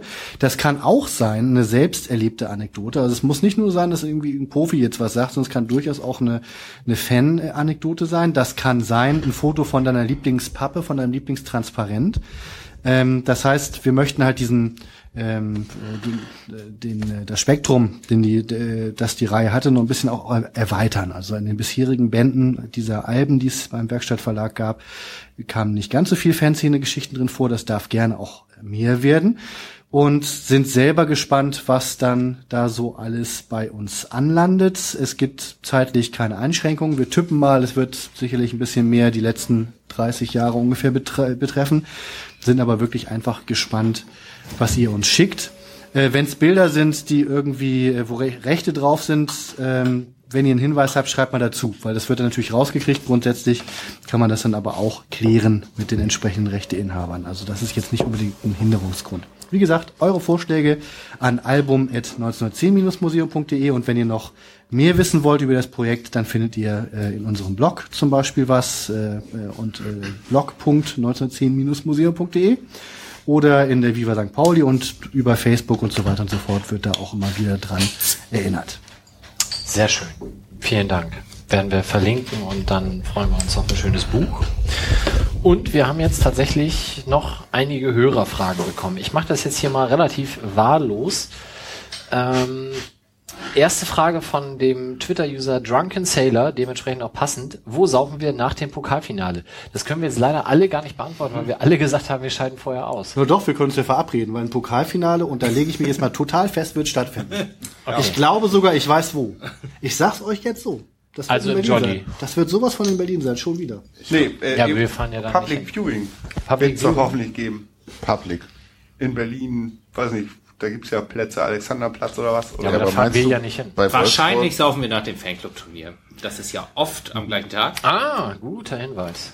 Ich, also ich habe jetzt tatsächlich Also, noch überhaupt nicht ähm, auf den Zettel, Sicher das Beste, was man an diesem Tag tun kann. aber es ist oft, oft nicht immer tatsächlich, aber oft am gleichen Tag. Und wenn, dann könnte man nach dem Fanclub-Turnier im Stadion noch ein Bier trinken. Ein Grund mehr, das Pokalfinale mal zu erreichen, aber nun gut. Nächste Frage, wer steigt mit uns auf, haben wir bereits äh, beantwortet, dementsprechend können wir da dann rüber weggehen. dann hat Cody29D auf Twitter gefragt, was gibt's denn zu den Fanszenen der Auf- und Absteiger in der zweiten Liga aus unserer Sicht erwähnenswertes? Fragt man sich natürlich, wer ist, wer ist denn überhaupt auf- und abgestiegen? Also Paderborn und Freiburg sind jetzt nicht so richtig neu. Duisburg, ne? Also kann man sagen, es gab mal Freundschaftsschals und mittlerweile ausgesprochen unerfreuliche Nachrichten. Also hm. Ja, Das in Bielefeld haben wir schon diverse HSV-Wappen im Gästeblock gesehen. Am Samstag wieder. Ja. Ja, Also- Duisburg ist ja eigentlich das Spannendste, würde ich sagen, äh, momentan. Also negativ spannend, ja, tatsächlich, eigentlich. Aber, ähm, ja, Aber glaub, tatsächlich ähm, würde mich zu zu Die äh, Kohorte sind doch noch mit die Guten, oder? Ja, Sehe das sind falsch? die guten, Genau. genau. Wie, inwiefern wird, äh, hat es in den letzten Monaten, ich habe es halt wirklich nicht genug verfolgt, irgendwie eine positive Bewegung gegeben, die Rechten aus dem Stadion zu drängen, dass der Verein stärker unterstützt als Insti- Institution oder wird das eher so laufen gelassen? Das war so mein Eindruck, dass das doch eher so im Sinne von dieses alte Ding, wir haben genug Probleme, jetzt müssen wir alle zusammenstehen, blablabla. Also, hätte Mike mich nicht unterbrochen, hätte ich gesagt, den aktuellen Stand, da habe ich auch nicht. Das könnte ich jetzt auf deine Frage aber auch sagen. Aber das weiß ich, das, das weiß ich tatsächlich nicht. Auch ich weiß überhaupt nicht, wie der Verein sich da positioniert, ob und wie er sich positioniert. Aus Podcast-Sicht kann man den Füchsel-Talk des SC Freiburg empfehlen, der sich beim meinsportradio.de wiederfindet, aber die anderen drei Vereine haben meines Wissens nichts in der Richtung. Darf ich kurz fragen, ähm, ähm, wen, wen fragt ihr bei, ähm, bei den Vor dem Spiel und Nach dem Spiel Podcasts in äh, Duisburg? Wer ist da der? Habe ich noch keinen. Ah. Ich glaube auch, ich wüsste jetzt gar nicht, ob ich auf Twitter einem Duisburg-Fan folge bisher. Müsste ich mich tatsächlich mal Ich schauen. glaube ich, außer Peter Neururer. Ach nee, der ist Bochum. Ja, Bochum, Duisburg, Hauptsache Ruhrpott. ja, das für mich ist das alles eine Autobahnabfahrt. Äh, Stimmt, glaube ich, sogar. Ja, das ist, Ja. das ist so eine Sache. ne? Ich habe da mal gelesen und das war wirklich ausgesprochen nett und auch sehr nette Menschen äh, getroffen, aber da auch schon bemerkt, dass es da im Vorfeld doch sehr sehr merkwürdige atmosphärische Schwingungen gab. Also und ähm, was dann danach äh, geschah, also schien mir von so einer gewissen Verschiebermentalität geprägt zu sein, was echt schade ist. So, ich finde irgendwie diese Ruhrpottvereine, die so an der Grenze zwischen sonst wie und, und sonst was stehen, also wie Bochum und so weiter, eigentlich grundsätzlich habe ich da immer ein Fable für. Aber äh, wenn da einfach äh, mit dem mit dem Argument, wir haben keine Kohle, wir müssen alle zusammenstehen und bla bla bla, dann gesagt wird, das ist mir egal, mit wem ich da zusammenstehe und sowas ähnliches habe ich von äh, einem Duisburg-Fan vor nicht allzu langer Zeit gehört. Ähm, so im Sinne von, naja, dann, da gucke ich doch nicht immer aufs Parteibuch so ungefähr. Uff, dann ist mir das sehr unsympathisch. Also schade. Also Arbeitskollege von mir ist Duisburg-Fan, vielleicht frage ich den mal. ja, Ja, schön. Also das weil Vorher- und Nachherspiel das Potenzial ist da. Dann kannst du das direkt am Schreibtisch führen. Ist auch immer leicht gesagt, wenn man dann bequem in den Fanräumen sitzt und irgendwie darüber urteilt, wie die Duisburger Fanszene sich selbst zu reinigen hat, aber dass es da ein Problem gibt, äh, hm, scheint ja wohl mal so zu sein. könnte man fragen. Und irgendwas muss gemacht werden. Und dadurch, dass man die Leute toleriert, wird es nicht funktionieren. Trainer Bade kann man fragen. Duisburger? Ja. Okay, das ist echt interessant. Er hat sicherlich eine intelligente Meinung dazu. Ja, das machen wir mal. So, dann äh, fragt der Twitter-User Villinio sehr allgemein, rein sportlich, vielleicht eine Expertenmeinung zum Trainer. Justus, du hast in der letzten Sendung, glaube ich, prophezeit, Evalin ist am Ende dieser Saison nicht mehr Trainer des FC St. Pauli. Ja, das habe ich prophezeit und Sebastian hat mich danach auch gleich gefragt, ob ich was gegen ihn hätte. Ähm, was ich aber da schon verneint habe, da waren aber die Mikros schon aus. Ich habe überhaupt nichts gegen den, aber wie ich mit Platz 14 ja schon prophezeit habe, glaube ich, dass es eine schwierige Saison wird und ich glaube auch der FC St. Pauli kommt um die Mechanismen des Fußballmarktes nicht umher und wird irgendwann den Trainer entlassen aufgrund der Erfolglosigkeit. Und was ich glaube ich gar nicht Evaldin ähm, zum Vorwurf mache, sondern ähm, warum soll es mit einem Kader, der so aussieht wie in der letzten Saison, jetzt wahnsinnig anders laufen? Ja, ich weiß, dass es in der Rückrunde schon besser lief, aber ähm, ich glaube, es wird eine schwierige Saison und ich glaube, irgendwann wird Lien entlassen werden. Okay, Ich lasse mich aber gerne eines Besseren bitten. natürlich. natürlich. Kann man Sebastian. nicht In dem Kontext noch eine Frage in die Runde, weil mein Eindruck ist so ein bisschen, offenbar haben wir keine Kohle, oder? Also ein paar Spiele abgegeben, sicherlich. ja, aber noch weniger keine Kohle als sonst schon. aber es Irgendwie. entspricht ja auch dem, was, was das neue Präsidium damals schon vor der Wahl angekündigt hat. Also, dass einerseits man nach neuen Wegen sucht, die Einnahmen zu steigern, aber andererseits natürlich dann auch sparen wird. Insofern hat mich das jetzt nicht überrascht, dass der Kader verkleinert wurde. Also ich glaube, in, in erster Linie sind es tatsächlich die TV-Gelder, die ja auch in größtem Maße immer an der aktuellen Saison hängen und die letzte war einfach tabellenplatztechnisch ein Desaster, was das anbelangt und deswegen fehlen da, glaube ich, waren es eine Million drei Millionen ungefähr. oder so? Aber die TV-Gelder selber sind noch nur ungefähr eine Million diese Saison. Ja, trotzdem muss wir Weniger. auch mal vorausgucken, dass eben 2018 die Anleihe fällig, fällig ist zum Beispiel. Ähm, Das hatte Christoph heute auf dem Schirm wie nichts anderes. Er kam rein und sagte, 2018 wird ja die Anleihe fällig. genau, ich habe das Eine nochmal... Google-Recherche später war es dann soweit. Nein, aber dass die Anle- Anleihe fällig ist, wussten wir alle. Ich muss zugeben, das Jahr hatte ich in dem Moment nicht auf dem Schirm. Zum Glück hat der Fan da ein Internet. Okay, aber dann Richtig schnell ist auch. Aber das, das Ding steht am Horizont. Ziemlich viele Leute, die das Ding gezeichnet haben und wie so oft natürlich gerade die Leute, die eher kleiner gezeichnet haben, ich kenne ehrlich gesagt aber auch keinen, der so richtig groß gezeichnet hat, sagen halt, naja, mein Gott, irgendwie, wenn es dem Verein nicht gut geht, ich meine, die Urkunde, Urkunde reicht mir und so. Trotzdem müssen die natürlich so planen, ähm, dass sie die Anleihe grundsätzlich zurückzahlen können, was dann ja auch überhaupt diese, die, die ganzen Zinsen muss man ja auch irgendwie zusammenkriegen. Wie viel war das nochmal? Sechs? Prozent. Nicht schlecht, ne? Also mittlerweile muss man sagen, gut, aber immer, immer wenn der Verein sowas wie lebenslange Dauerkarten Karten oder halt Anleihen mit, mit so einer Verzinsung rausbringt, habe ich in dem Moment garantiert nichts übrig. Aber das heißt doch im Umkehrschluss, dass die Saisons davor schon das, was vielleicht auf den Jahreshauptversammlungen oder auf der Jahreshauptversammlung im letzten Jahr so ein bisschen zwischen den Zeilen durchkam, vielleicht doch etwas über unsere Verhältnisse gelebt wurde, was Verpflichtungen anging für die Zukunft, oder?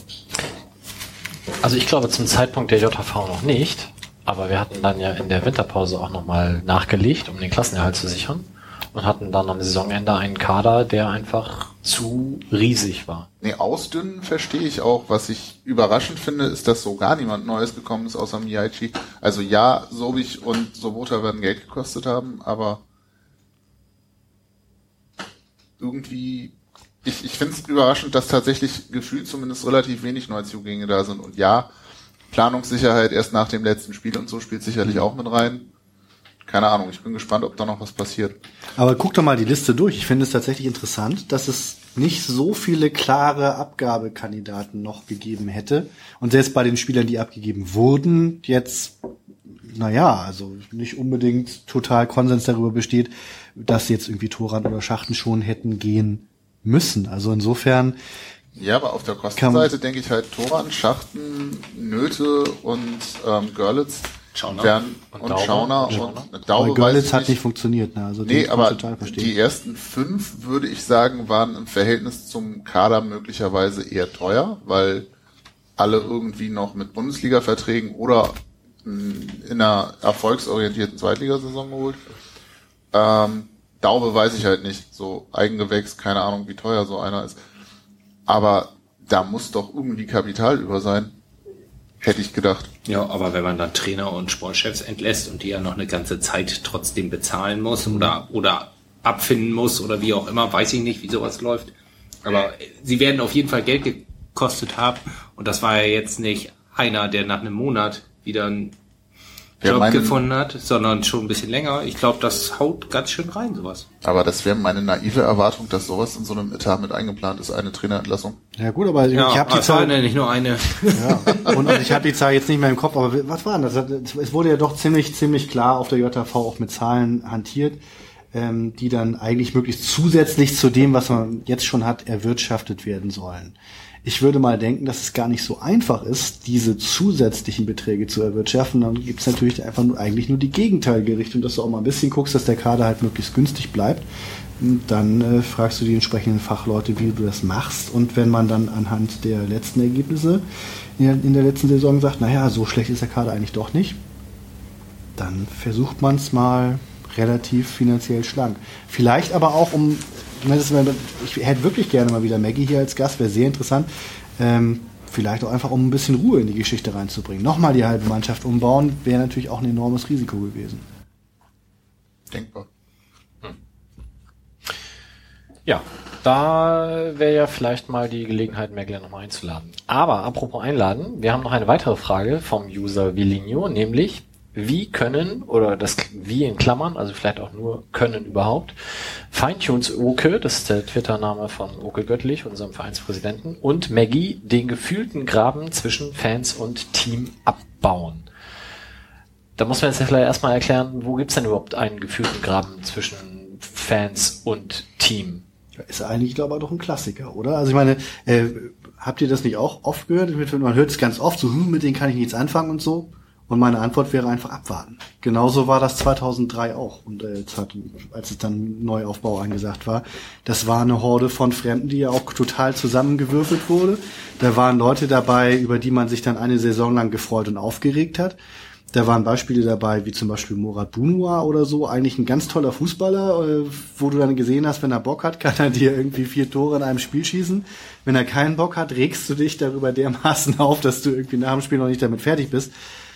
Die haben heute auch alle vergessen. Und äh, damals hat nur wirklich niemand darüber nachgedacht, irgendwelche Gräben zu postulieren, weil man heilfroh war, dass es den Verein so überhaupt noch gibt. Also würde ich sagen, gebt den Leuten noch einfach mal ein bisschen Zeit. Also ich weiß nicht, ich weiß es wirklich nicht, ob, ob da, wie viele von den Spielern hier das Potenzial haben, sich so über die Zeit, die sie hier sind, dann da ein bisschen einzugrooven und, und auch äh, wirklich ein Interesse und eine Meinung zu entwickeln, die über äh, Ball war drin, Ball war nicht drin hinausgibt. Aber ich würde es nicht ausschließen, weil es eben bei vielen von den jetzt geliebten Regionalliga-Rockern auch so war, dass die am Anfang eigentlich erstmal nur hier hergekommen sind, weil sie halt Fußball spielen wollten und dann halt eben so ganz allmählich sich da reingefunden haben. Also ist auch ein bisschen die Frage, inwiefern natürlich auch eine Neugierde da ist, das zu machen, was Leute wie Kalla und Himmelmann so machen und eben auch mal mitzugehen und so weiter. Aber, Aber siehst du denn überhaupt den Graben? Ich sehe ein Fremdeln. Also ich empfinde es auch so. Ich kann mit den Leuten natürlich nicht so viel anfangen, wie wenn da irgendwie jetzt Marcel Eger und irgendwie Lechner und irgendwie Gunesch und wer da so alles an Sympathiebolzen, Rotenbach, Morena und so weiter. Mit denen konnte ich deswegen wahnsinnig viel anfangen, weil man mit denen ja nur wirklich von der dritten bis in die erste Bundesliga hochgegangen war. Und da ist mir natürlich jetzt erstmal jemand wie Bubala ist mir dann erstmal egal. Ich sehe jetzt erstmal, dass der aber wirklich schon, also rein fußballerisch was bringt als Mensch ist der mir noch komplett fremd und es fehlt halt so dieses, einfach so ein bisschen Gefühl der persönlichen Bindung. Das kann aber passieren. Das kann auch sein, dass ein Ines Alushi einem total ans Herz wächst oder so. Und dass man natürlich die Chance hat, dass die Eigengewächse dann hier ähm, äh, sich dann durchsetzen, ne, dass dann irgendwie jetzt halt vielleicht tatsächlich Empen oder Choi oder irgendwie Kurt oder Rosine Bomben Saison spielen danach noch drei, vier, fünf Jahre hier bleibt, dann hast du deine Identifikation, dann ist der Graben zu. Aber dann muss es den Graben doch eigentlich auch irgendwie von 95 bis 2005 gegeben haben. Ja, man hat ihn bloß nicht Graben genannt. Also ich glaube, es wird heute überdramatisiert. Ich glaube, Also man dann hat, ja doch- man hat eine goldene Zeit erlebt, wo quasi man so dicht dran war wie nirgendwo sonst im Fußball, im Profifußball gefühlt. Und das vermisst man jetzt, kann ich total gut nachvollziehen. Aber jetzt von einem Graben zu sprechen, das finde ich echt ein bisschen viel. Also sag, ist, aber jetzt habe ich echt super lange geredet. Ich meine, was, was, was denkst du, Justus? Weil das finde ich ja auch mal sehr interessant. Aber war das früher überhaupt so nah oder war das erst so nah, als sie eigentlich schon fast gar nicht mehr da waren oder wirklich gar nicht mehr da waren? Weil, also jetzt als Fanladen M- Mensch sozusagen, da war Eger vielleicht dreimal in der Saison im Fanladen. Lechner, würde ich sagen, war keinmal da. Und Boll vielleicht einmal da. Also so, ohne dass sie dahin zitiert wurden, weil nur 18 Treffen war mit Spielern oder so. Und inzwischen höre ich von allen, ja, die waren ja früher auch mal im Fanladen und sind da einfach mal vorbeigekommen und so. Ja, das sagen alle. Vielleicht haben sie es auch ein bisschen häufiger gemacht als jetzt, aber so wirklich gemacht haben sie es auch nicht. Ich finde, da ist auch, und an Weihnachten hat es immer geschneit. So, also da wird auch, da wird halt auch viel äh, Romantik in die, in die Vergangenheit gelegt oder in die jüngere Vergangenheit. Und also ich finde, das ist im Moment schon irgendwie so halbwegs in Ordnung. Ich sehe da auch keinen großen Graben. Ich sehe auch keine große, also nicht, dass ich jetzt sage, oh, das ist aber die Mannschaft, die macht aber wirklich ganz, ganz viel mit, mit Fans oder im Verein oder muss ja auch nicht mit Fans sein, kann ja auch mit der Amateurfußballabteilung sein oder was weiß ich. Das sehe ich auch nicht, sondern es ist irgendwie so dazwischen, wie wahrscheinlich immer. Aber die Erwartung ist eine unglaublich große. Letztendlich sind das, aber finde ich, auch Angestellte eines Fußballvereins und man darf denen auch, man darf von denen auch nicht zu viel erwarten. Man kann die ja gerne an was heranführen und ähm, gerade Leute, die irgendwie Interesse zeigen, sollte man nicht noch bremsen, sondern die sollte man dann vielleicht noch ein bisschen mehr heranführen oder das ein bisschen fördern. Aber ich glaube, mehr kann man auch gar nicht machen und mehr sollte man auch gar nicht machen. Also ich finde, es muss sich auch nicht jeder für die Fanszene interessieren. Von, naja, hoffentlich haben wir keinen 33er Kader mehr, aber sagen wir mal von 28 Leuten muss sich ja auch nicht jeder für die Fanszene interessieren. Wenn da manche nur hier Fußball spielen, ich glaube, dann macht ihnen das auch fast, fast gar kein Fan oder gar kein Fan zum Vorwurf. Und wenn dabei halt in zehn Jahren ein Eger, Lechner, Boll und Morena dabei ist, dann ist es ja auch im Durchschnitt alle zweieinhalb Jahre einer. Also äh, da müssen wir jetzt auch mal die, irgendwie die Kirche im Dorf lassen, glaube ich. Und irgendwie versuchen die Leute, die Bock haben, und das ist ja mit Kalla und Himmelmann zum Beispiel, sind es ja auch im Moment zwei Leute. Kalla war schon hier, Kalla und Himmelmann sind mit dem Sonderzug mitgefahren. Man hat ein Präsidium, das wirklich nah dran ist. Man hat einen Aufsichtsrat, der ja nicht nah dran ist, sondern der ja eigentlich die Fan, ein großer Teil der Fanszene ist, quasi, oder ein Teil der Fanszene ist. Ähm, vielleicht hat sich das da auch irgendwie einfach ein bisschen verschoben und es geht so weg von Spielern. Ich muss auch sagen, ich weiß auch immer gar nicht. Mit einigen Spielern kann ich sprechen, aber die Gesprächsthemen sind natürlich auch abseits von Fußball schon nicht so ja, übersichtlich. Kinder geht manchmal so, wenn die schon ein bisschen älter sind und die auch Kinder haben, so, dann kann man manchmal so ein bisschen darüber sprechen. Und dann ja, dann kann man vielleicht noch, wenn man sich so ein bisschen für Autos interessiert, darüber reden und dann war's das. Also zumindest bei mir war's das dann auch. Bilko. Ja, ich fand das, was Justus mit der Erwartungshaltung gesagt hat, ähm, dass die größer geworden ist, das fand ich richtig, kann man mich noch hören? Das fand ich richtig. Ähm, und das ist mir halt auch aufgefallen und so, weil Leute so Erwartungen an, an diese Spieler haben und auch so ein bisschen echt verklären, was früher war, auch, ich glaube, wegen der ganzen, auch wegen dieser großen Abschieden und der großen Emotionen damals und äh, mit zwei Aufstiegen und so. Ähm, die Leute formulieren sehr hohe Erwartungshaltung und wenn man zurückfragt, ähm, ja, wenn du die ganze Zeit von meinem Verein redest und so, gehst du eigentlich zu den Amateuren, dann sind das handgezählte 170 Leute, die das tun. So, ne? Also diese ganze Mein Verein Laberei ist ja eigentlich nur dieses Fame-Gegeier von der ersten Herren. So. Ja, und all- allein diese Tatsache, finde ich, macht schon äh, oder signalisiert so ein bisschen,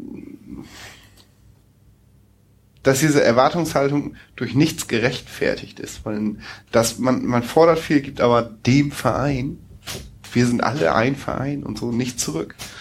Und natürlich gibt es Argumente, warum man jetzt nicht ähm, auch noch die Amateurspiele besuchen kann. Also ne, mir reicht das vollkommen, die erste Herren unseres Vereins alle 14 Tage, weil ich einfach nicht mehr Zeit, ich habe auch noch ein Leben. So.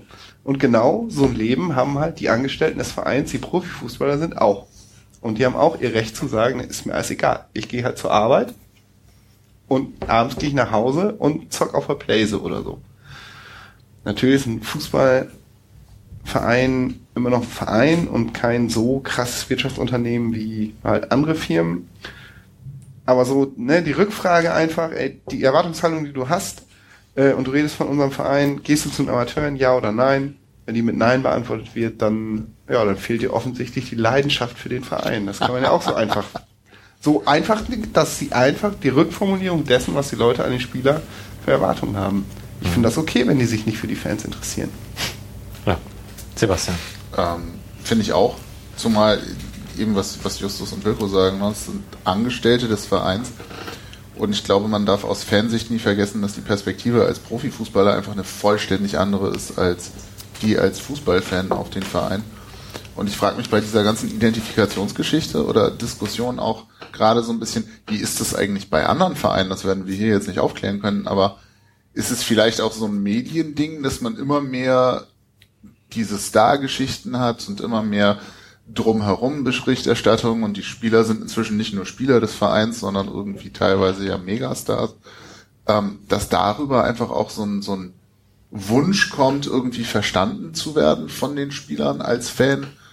Ähm, ich finde das sehr seltsam. Ich habe mich halt auch gefragt, ist das so ein Internetphänomen, irgendwie so ein Forumsding, dass da halt rumgemotzt wird, so, äh, identifizieren sich alle gar nicht mit unseren Werten, ohne jemals mit denen gesprochen zu haben, ist es draußen rum nicht so, weil in, in meinem Umfeld kriege ich es nicht so direkt mit. Und dann halt so diese Verklärung, was Justus erzählt hat. Also ich finde das sehr, sehr seltsames Thema irgendwie eigentlich auch. Ich, ich, ich glaube, es hat auch viel mit sozialen Netzwerken zu tun, weil du jetzt Leute wie Fabian Boll mit seinem Tagebuch über Facebook ganz anders wahrnimmst und dadurch sicherlich auch im Rückblick verklärst, dass du Leute wie Ralf Gunesch mit seinem Twitter-Account halt äh, lesen kannst, als wenn er dein bester Kumpel ist. Und da, glaube ich, unterscheidet sich das Umgehen mit dem Medium Internet und soziales Medium bei uns schon deutlich von anderen Vereinen, weil man sieht bei Color und bei Himmelmann und auch bei Herwagen, der das auch super macht auf Facebook, dass da eben der Spieler selber schreibt, was bei größeren Vereinen in der Regel dann definitiv eine Agentur macht. Gut, in der zweiten Liga gibt es sicherlich auch andere Vereine, wo das ähnlich ist. Dennis Daube hat es jetzt von uns übernommen und macht es bei Union genauso. Ähm, aber ich sehe auch diesen Graben nicht. Also ich glaube, es gab so ein paar enttäuschte Fans, weil halt verdiente Personen in Anführungsstrichen gegangen sind. Das hat keiner gejubelt, als Schachten den Verein verlassen hat. Und deswegen ist es, glaube ich, eher so ein, so ein gefühltes, ich bin jetzt ein bisschen beleidigt, als dass da tatsächlich ein Graben ist, weil ja, ich bin jetzt auch nicht der Meinung, dass Enis Alushi sonderlich sich hervorgetan hat, für die Werte des FC St. Pauli zu stehen, aber wie soll er auch? Also die Erwartungshaltung ist halt da auch komplett Quatsch. Also der soll erstmal gut Fußball spielen und der ist jetzt gerade mal ein Jahr da. Und das gilt für andere halt genauso. Und wenn die dann mit der Zeit die Werte übernehmen und eben auch dafür stehen oder sich damit identifizieren, dann ist das super. Aber das war, glaube ich, vor zehn Jahren nicht anders. Da waren es auch drei, vier Leute, die dafür gestanden haben und nicht alle 25 im Kader. Und ich glaube, das ist momentan, sind wir da auf einem ganz guten Weg. Also gerade die drei genannten, also Herwagen, Himmelmann, Kalla, glaube ich, sind da super. Okan Kurt passt da auch hervorragend rein, auch wenn der da in den sozialen Medien nicht aktiv ist, aber der ist äh, familiär ja so vorgebildet, dass Papa schon gesagt hat, wenn wir absteigen, Oka darf er nicht wechseln.